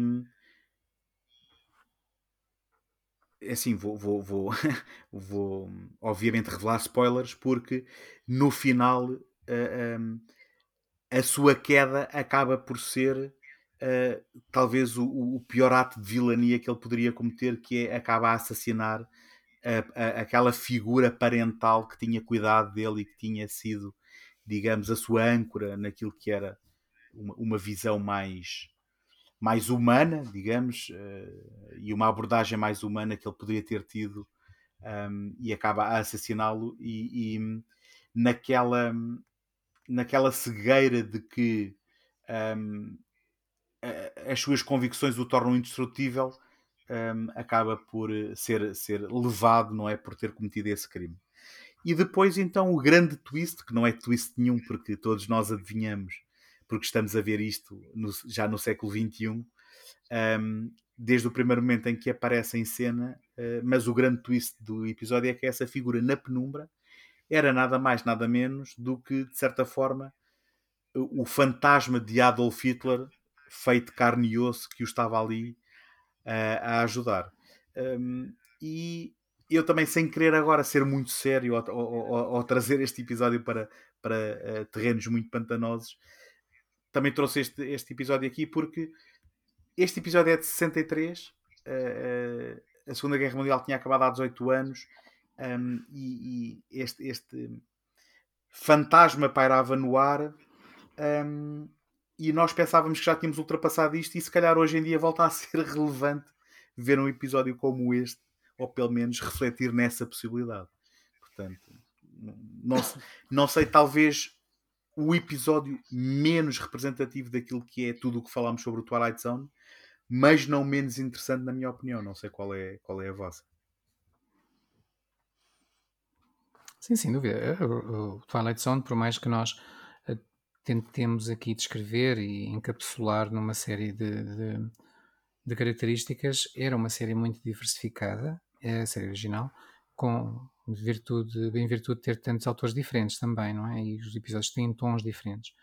Uh, portanto, este aqui, tirando o facto de termos uma figura na penumbra que é uma, um fantasma de, ou aquilo que queremos chamar, uh, do, do, Adolf Hitler, uh, a guiar as mãos de um, de um, de um pretendente a ditadorzinho, tirando esse, esse facto mais fantasioso, parecerá uma história muito, muito real ou muito, muito terra a terra. Uh, mas isso não, não, vem de, não vem em nada modificar aquilo que nós já conhecíamos da Twilight uhum. Zone, como dissemos aqui, partia-se sempre muito da realidade e, e acabava-se sempre numa espécie de contos morais sobre uh, características humanas, fraquezas, forças, uh, e, e, este mais uma vez faz isso. E é como dizes, eh, é, eu, eu até, até digo mais, eu, eu, acho que este episódio deve ser bem mais real, bem mais atual hoje do que foi em 63. Uh, eh, porque uhum. se calhar em 63 sim as pessoas disseram isto já acabou, isto é impossível certo. voltar. E quando, fiz, quando este episódio sai é uma espécie de exorcismo de algo que nunca mais ninguém certo. vai ver. Hoje já ninguém o vai ver assim. Hoje, aqueles, aqueles discursos de violência, aqueles discursos uh, de ódio uh, e aquele, aquele, aquele programa uh, xenófobo e racista e tudo mais, naquela altura deve ter parecido completamente deslocado. E hoje nós já uhum. ouvimos isso novamente. E portanto já não é. Ou seja, o episódio hoje já não é Twilight Zone, hoje já é a realidade pura. Deixa-me só, deixa é só ilustrar que, eu... que à data em que estamos a gravar isto, eu vi uma foto nas notícias de um grupo neonazi a fazer a saudação um, que, nós bem conhecemos, não é? Um, com cartazes de apoio às posições de Kanye West em relação aos judeus. Portanto, não há mais Twilight Zone do que isto. não, há mais, não há mais Twilight Zone do que a realidade que nós Exatamente. estamos a viver hoje em dia, sem dúvida. Sim, eu concordo. Acho que é um, acho que é um episódio muito forte, muito pertinente para, para os dias de hoje e hum, que mostra, acho que mostra e mostra bem, não é? Que eh, o, estas pessoas, né, aqui o Adolf Hitler, continuam vivas, não é? O He's Alive, não é? Continuam vivas enquanto os ideais que eles promulgaram continuarem Exato. a ser uh, debatidos e discutidos e, e, levados a cabo, não é? A história tem, tem uma moral muito interessante, não é? Ou seja, é, o, portanto, é, o, o, o, o ditadorzinho, não é? O candidato a ditadorzinho morre, não é? E, e morre de forma, vá, pseudo-trágica do ponto de vista dele, não é? Como é que eu pude morrer? Eu era feito de aço. Eu acho que é qualquer coisa. Ah, exato. É? Peço desculpa. Uma... Eu, eu estava a sugerir que ele era preso, mas ele morre sim, mesmo, não é? Morre com um tiro. É, ele, ele, é baleado, não é? Portanto, ele, ele é, a polícia sim, vai à casa dele porque ele é acusado de estar incriminado no, no assassinato de um, de um dos seus seguidores. Um, pronto, ele, ele foge e é baleado, etc. E ele, ele num, num, dos seus eh, dying breaths, ele diz qualquer coisa como: Como é que eu posso morrer? Eu sou imortal, Exatamente. sou feito de aço. Exatamente. E essa ideia de que uh, seguir ideais uh, cegamente uh, tem, obviamente, as suas consequências, mas por outro lado é muito pernicioso porque a história não fica por aqui. O Adolf Hitler, fantasma, simplesmente vai à procura de outro candidato. Aliás, eu lembro-me, não sei agora as palavras corretas, mas a closing narration é aquela coisa como para onde é que ele vai a seguir? Será que vai para Los Angeles, para Miami? Onde é que estará o próximo candidato? E é isso que fica, não é? Portanto, enquanto houver pessoas que acreditam nestes ideais, vai este, estes personagens, neste caso, vão, vão, continuar vivos e vão continuar a, a ser subversivos, perniciosos, subreptícios e, e onde um ditadorzinho morre, outro está pronto para lhe tomar o lugar. E, acho que este episódio é, é, é, mesmo muito forte e eficaz nesse sentido, e concordo contigo, José. Acho mais relevante hoje do que na altura, porque na altura se calhar descartaram-no, e hoje se calhar já pensamos duas vezes sobre isso, ou quando brincamos, quando dizemos certas coisas, ou e se calhar a brincar, a brincar, eles andem aí, não é? É, é um Sim. bocadinho a versão do Day, do Day Live com o Is Alive. E, e, esse, uh... e essa narração final que tu, que tu descreveste também é muito interessante pensar que na altura, ao, ao nomear cidades, é de certa forma estar também, não, não digo implicar as pessoas, mas pelo menos fazê-las ah, reconhecer a cidade em questão torná-las conscientes, não é? Não é? Exatamente. Exatamente. Ou seja, acho que a ideia é isto, isto que vocês viram aqui neste episódio, que está contido num, num, numa, num determinado espaço, num determinado tempo, num conjunto de personagens, não existe só aqui, existe em todo o lado. Uhum. Façam um, um, um gesto autorreflexivo, uhum. procurem uhum. por preconceito, uh, ignorância, uh, intolerância, discurso de ódio, etc., nas vossas próprias cidades. Concordo plenamente. É, é um mais do que uma cautionary tale, é que é mesmo uma um alerta. Certo. Uh, façam isto, é, é uhum. quase uma tomada de, de, de uma, uma, uma, uma, chamada de ação, não é? Um, um call to arms. Uhum. Enquanto Eu... se calhar muitos outros episódios eram mais passivos, eram mais reflexivos, mas do ponto de vista quase do pensamento, aqui é mais da ação, é mais mesmo. Por favor, vejam isso nas vossas cidades, isto pode acontecer a qualquer momento. Então hoje em dia é muito mais pertinente. Não é?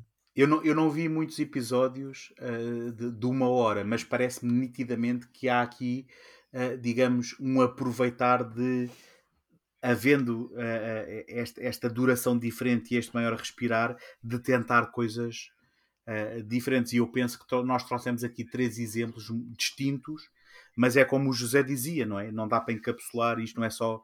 O Twilight Zone não foi só uma sim, coisa, aliás, é precisamente o contrário. Ele é muitas, é, é muitas coisas um, e, e, é um, um imaginário que abrange muitos, muitas perspectivas e muitos pontos de entrada um, e, e, que é riquíssimo por causa disso.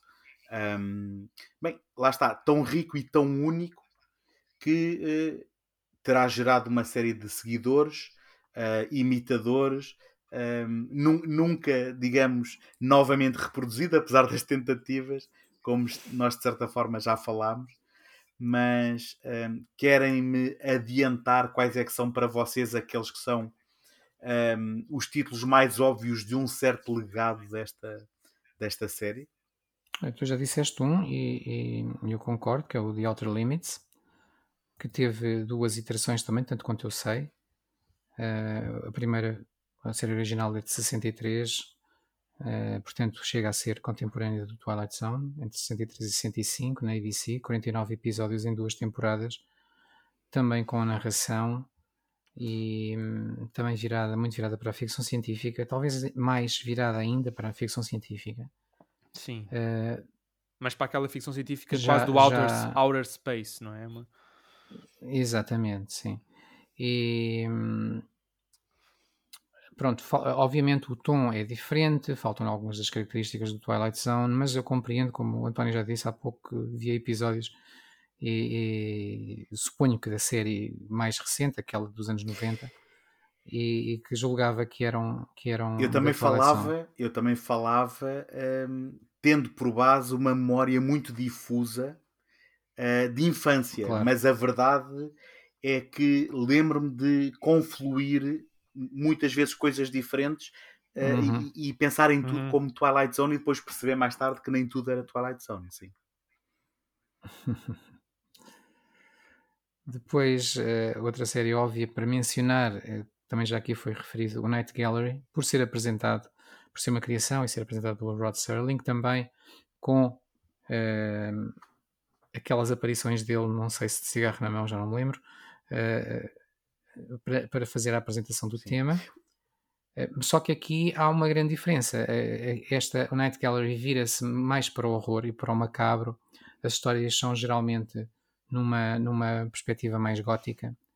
E, portanto, nesse, em, em tom afasta-se muito do, do, do, que é o Twilight Zone, embora acredito que tivesse sido vendido como um sucedâneo por ter a Sim, figura do Rod eu não quero mentir, mas eu penso que o Steven Spielberg terá realizado uh, episódios aqui Sim, sim. um, e Foi, acho que foi, a- Foi a estreia, não foi, na- como na realizador. Foi exatamente. episódio, foi um episódio da Night e, Gallery. Sim. e a Night Gallery, quando, quando apareceu os Seis Secretos em, em 93, hum, a Night Gallery era apontada como uma influência direta, portanto, mesmo Uhum. que não possamos traçar a, a- a linhagem. Bem, e já agora peço desculpa, mas estou já aqui a adiantar então outra, outra, outro título deste legado que é The X-Files, eh, conhecido eh, em Portugal e para mim como, para sempre como Fecheiros Secretos. Hum, mesmo que não seja diretamente uma, uma, uma via rápida entre Twilight Zone e Fecheiros Secretos, pelo menos eh, com este desvio pela Night Gallery é uma influência por certo. Acrescenta-se a isto já falámos, não é? Black Mirror. Sim, Black Mirror. Eu acrescentaria. Aliás, se- seria possível perfeitamente dizer que o Black Mirror é o Twilight Zone de- do agora, não é? de certa forma. Seja, Mas se pensássemos uma evolução do Twilight Zone, seria o Black Mirror. Uhum. É antológica, é, é, é também bastante eerie, embora seja muito crua, tem muitos episódios que são eh, estranhos, né? quase, mas quase num conceito atual, não é? Que é o do eh, Uncanny, não é? Uncanny Valley. Black Mirror parece que habita sempre esse Uncanny Valley. um, que obviamente vem com o advento da inteligência artificial, não é?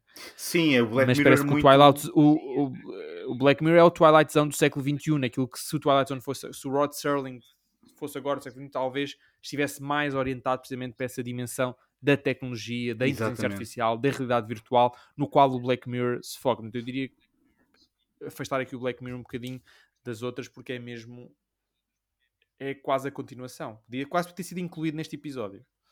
Um, Eu, eu, tendo, eu tendo a concordar, sendo que hum, nós, em termos daquilo que é uma tentativa de emulação mais próxima daquilo que foi a Twilight Zone, temos que voltar a 85 e, curiosamente, a um projeto do Steven Spielberg, que, que tinha, que tinha participado então na, na, na adaptação a cinema em 83, hum, mas que em 85 aparece com uma série, a produzir uma série chamada Amazing Stories, que hum, eu não que conheço exatamente rivaliza o- com a iteração do Twilight Zone. que rivaliza com a iteração de 85 do A- Twilight a- Zone. aliás, eu não conheço hum, exatamente o formato do Amazing Stories, mas naquilo que são a- as histórias e, e a natureza das suas histórias, sei que estão muito próximas daquilo que era. Eu, eu, eu, eu, eu também não sei, por acaso, mas reza a história que o Steven Spielberg criou Amazing Stories porque foi rejeitado da Twilight Zone. Portanto, ele, ele submeteu um projeto eh, depois do filme para fazer um, um, portanto, uma nova série, um, um revival da, da, da série original que foi rejeitado. Eh, e diz-se que o Amazing Stories é a resposta do Spielberg a isso. Possivelmente. Hum, não, não me gostaria de acreditar É, é o que nisso. se diz, Sim. não, não sei, mas, mas, mas, mas- mas, é o que se diz. Mas, mas não foi o, o Spielberg não foi o único a ser rejeitado. Eu não sabia disto, mas na apresentação para o episódio. Agora isso é uma curiosidade. Mas o Coppola também apresentou um projeto um, de, revi- de revival do Twilight Zone que também foi rejeitado. Certo. Um, mas esse não decidiu criar o seu próprio, o seu próprio projeto. O Spielberg aparentemente parece que sim. Sim. Tangencialmente a tudo isto, e numa vertente também mais de terror do que propriamente a, a- a repetir a fórmula do, do Twilight Zone, mas eu, eu penso que em termos de espírito poderá ser incluído nesta conversa. Temos eh, em 89 o Tales from the Crypt, que eh, também se inspirava em cómics, ehm, n- não sei se exatamente dos anos 30 ou anos 40, ehm, mas também tenho a curiosidade de ter tido aqui produ- anos Dos anos 50, 50. obrigado. Tenho curiosidade de ter Sim. aqui produtores de peso por trás desta, desta série, porque apareciam aqui eh, na produção nomes como Walter Hill, Robert Zemeckis um, e Richard Donner. Portanto, um, eu, eu, pelo menos fico muito curioso quando descobri este Tales from the Crypt. Ainda, não vi nada um, desta série. E, e, eu sei que se calhar estamos aqui já a desviar-nos um pouco do, do, do, caminho do Twilight Zone, só que acho que merece ser referido aqui, um, porque estamos na mesma vizinhança. Não sei se tem mais alguma. Olha, eu, eu, eu, eu falo as duas ao mesmo tempo, já que eu não, não, disse nada sobre o Amazing Stories. Eu, eu vi as duas séries, tanto o Amazing Stories Bem, como o Tales uma from the máquina, Crypt. Eu sim. vi-as Uh, não, não, não agora. Certo, mas ainda assim, ainda assim és uma máquina. Ainda assim? Não, aí não é, não é uma, ser uma máquina, sou é mais. mais e estavas atento, e estavas e... atento no momento em que as coisas aconteciam, não é como outros que. Sim, o Amazing Stories era promovido em Portugal. Uh, Contos Assombrosos, Contos Também, também tem uma adaptação na Europa uh, América de, de, algumas histórias. Uhum. Sim, sim. Que, hum, como sendo exatamente uma nova Twilight Zone. E, e, eu comecei a ver por causa disso, mas uh, sinceramente, talvez por causa da comparação, fiquei logo de pé atrás, porque as histórias são todas histórias muito fofinhas, uh, com muito humor, as personagens podem ser muito más, mas no fim riem-se muito e ficam muito amigas. É, e, e, e tem, tem, tem uma componente de fantasia, mas aqui são principalmente histórias de fantasia, onde há uma componente, um objeto mágico que vem criar alguma, algum algum conflito ou alguma, alguma confusão e, e, depois tudo se resolve toda a gente fica muito uhum. contente no fim e os maus uh, vão presos. Uh, portanto, o espírito acho que não está de todo. é, é, é, eu acho que é uma má leitura okay. da Twilight Zone. O, o Spielberg retira dali aquilo que lhe interessa, que é usar elementos de fantasia porque vendem bem e, e depois contar as histórias fofinhas que ele quer. E já agora, curiosamente. É, já agora, o Spielberg escreveu 23 episódios E o Amazing 45, Stories também teve um revival muito recentemente que passou completamente despercebido. Sim, sim. Eu também não, não sabia até, até estar uhum. preparado para este programa. Quanto ao Tales from the Crypt, é um, aquele terror que também começou a aparecer no cinema nos anos 80. Uh, um, algumas, algumas produtoras, principalmente inglesas, faziam aqueles, aqueles filmes chamados de antologia, em que cada filme tinha três, três ou quatro ou histórias. Ou o Creep Show que era um do terror Romero, que parecia... É? Tipo, nessa onda, sim. Por exemplo, também, também está nessa onda. Uh, que, que, mostrava depois um terror que já não se levava tanto a sério como terror, mas como uma, uma experiência juvenil para divertir. E Tales from the Crypt tinha um, um apresentador que era um, um boneco... Uh, the Crypt Keeper. Que era um... Exato, The Crypt Keeper com uma caveira e, e ria-se desbragadamente e, e, dizia disparates e fazia muitos trocadilhos e aquilo parecia mais estamos a ver uma, uma série infantil do que propriamente um filme de terror. Tinha, obviamente, componentes de terror, mas, mas sempre com, com muito humor negro. E às vezes humor sem ser negro. e, e, sem graça, uh, se calhar. Mas, mas eu acho que. Eu já não me lembro o suficiente, já foi há muito tempo, agora não revi nada. Mas eu acho que, se calhar, o que é importante salientar é que, mesmo que nenhuma destas séries seja um novo Twilight Zone, e nem tem de o ser, obviamente. O que fica da Twilight Zone, se calhar, é a abertura de um formato e a abertura de uma ideia para termos séries, as tais séries antológicas, onde se podem misturar muitos elementos, a tal fantasia, o terror, a ficção científica, uh, o surrealismo, o onirismo, uh, e, e, e, se podem tentar escrever histórias fora da caixa. E, e pronto, e o Black Mirror faz Sim. isso melhor que ninguém. Daí nós estarmos a, a concordar que seja o novo Twilight Zone, não por ser parecido em estilo, mas por acabar por beber da mesma da mesma Sim, pelo seu fonte. impacto na era em que foi uh, produzido, não é? Mas Tomás, exato, tu tinhas aí exato. um, tinha uma, um outra, tinha uma é? outra sugestão de, de, série que ao mesmo tempo também é um autor que é, que é me parece que deve muito ao Twilight Zone. A série em questão é Electric Dreams, não sei se vocês viram. Isso é, é uma série antológica. É? Exatamente, é uma série antológica baseada em Philip K. Dick, mas os episódios são também standalone, são episódios de 50 minutos e são episódios também que lidam com muitas das questões que Twilight Zone lidam, obviamente com o, a dimensão mais psicadélica e paranoica do trabalho de Philip K. Dick, mas ao qual este formato, em particular o formato televisivo, e esses episódios, se vocês virem os episódios, eu, aconselho vivamente a ver essa série, uma série que infelizmente só teve uma temporada, foi cancelada ao fim de 10 episódios, acho que não tem mais de 10 episódios, uh, ah, 10 ou 8, pronto. Agora o, o tamanho que se faz de, de, de, das séries na, do agora, de plataforma streaming, está na Amazon Prime Video, um, e é uma série que a mim me parece que também tem muito Twilight Zone. Um, vem obviamente do sucesso de Black Mirror e portanto está mais próximo em termos de estilo de um Black Mirror, mas é impossível, parece-me, dissociá-la do, do, Twilight Zone pelo formato, mas também pelo tipo de histórias. Fica a sugestão. Eu aconselhava, uhum. sim. Eu tenho, eu tenho quase certeza que eu vi isso. Tão marcante então que não te lembras. Infelizmente a memória, a memória já não é o que era. Uh, mas já agora nessa onda eu uh, aconselhava também uma série que penso que ainda decorre, já teve duas ou três temporadas, geralmente curtas, com seis episódios ou oito episódios ou isso, chamada Love, Death and Robots. Não sei da se animação, vocês conhecem. David Fincher. São episódios, sim, é animação, todas elas são, são criadas por autores diferentes, portanto o tipo de animação de uma não tem nada a ver com o tipo de animação do outro, do outro episódio. E, e também são histórias standalone. Eu ia jurar que Mas já tinha sido recomendada no Universos Paralelos noutro contexto, mas eh, por acaso ainda não tive a oportunidade de ver. Eh, ia jurar que já aqui falámos, E por ou sua, então sonhei, ou então sonhei. e que por sua vez, eh, essa série, Pronto, este é o o Love, Twilight Zone também. O Love, Death and, Love, Love, Death and Robots é um revival de uma série também antológica de ficção científica televisiva, que por sua vez era inspirada numa revista de ficção científica dos anos 60 ou 70, que é Metal Hurlant. Uh, e a série em questão chama-se Metal Hurlant Chronicles, uh, que é uma Pronto. produção franco-belga, mas em língua inglesa, um, e que conta com pessoas como Rutger Hauer, Uh, o Joe Flanagan, e Kelly Brook e, e malta da- da- dessa altura, é uma- é série de 2012 ou uma coisa assim, estreou-se na televisão francesa. Um, e, e é criado pelo, pelo fundador da revista Metal Hurlant e o Love, Death and Robots é um revival de tanto desta série televisiva como da revista associada, que é uma revista punk de ficção científica. E acho que é a prova provada que aqui no Universos Paralelos eh, ficam não só com factos interessantíssimos, como levam para casa muitas sugestões, mas eu tenho mesmo que pôr um ponto Imenso final aqui nesta. Tenho que pôr aqui um ponto final nesta conversa, senão ficávamos agora aqui Um o tempo todo a recomendar séries e filmes.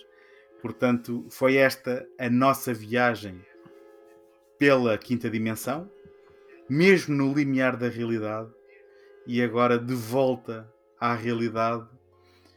Hum, Resta-nos agradecer a quem ainda está a ouvir por estarem desse lado. Hum, se não sabem, passam a saber de que nos encontram em universosparalelos.net. Podem nos escrever com as vossas sugestões, opiniões, críticas para o Universos Paralelos podcast.gmail.com e também nos encontram nas redes sociais, Facebook, Instagram, em Universos Paralelos Podcast. Eu sou o António Araújo. Eu sou o José Carlos Maltês. Eu sou o Tomás Agostinho e até à próxima. Até à próxima. Até à próxima.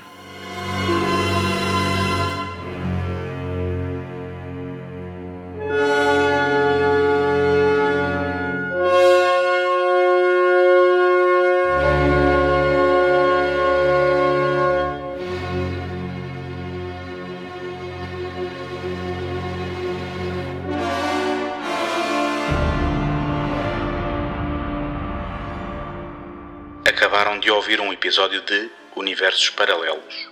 Apoiem o trabalho do Tomás em imaginalta.net, do José em ajanelaencantada.wordpress.com e do António em segundotake.com, onde também podem subscrever este podcast.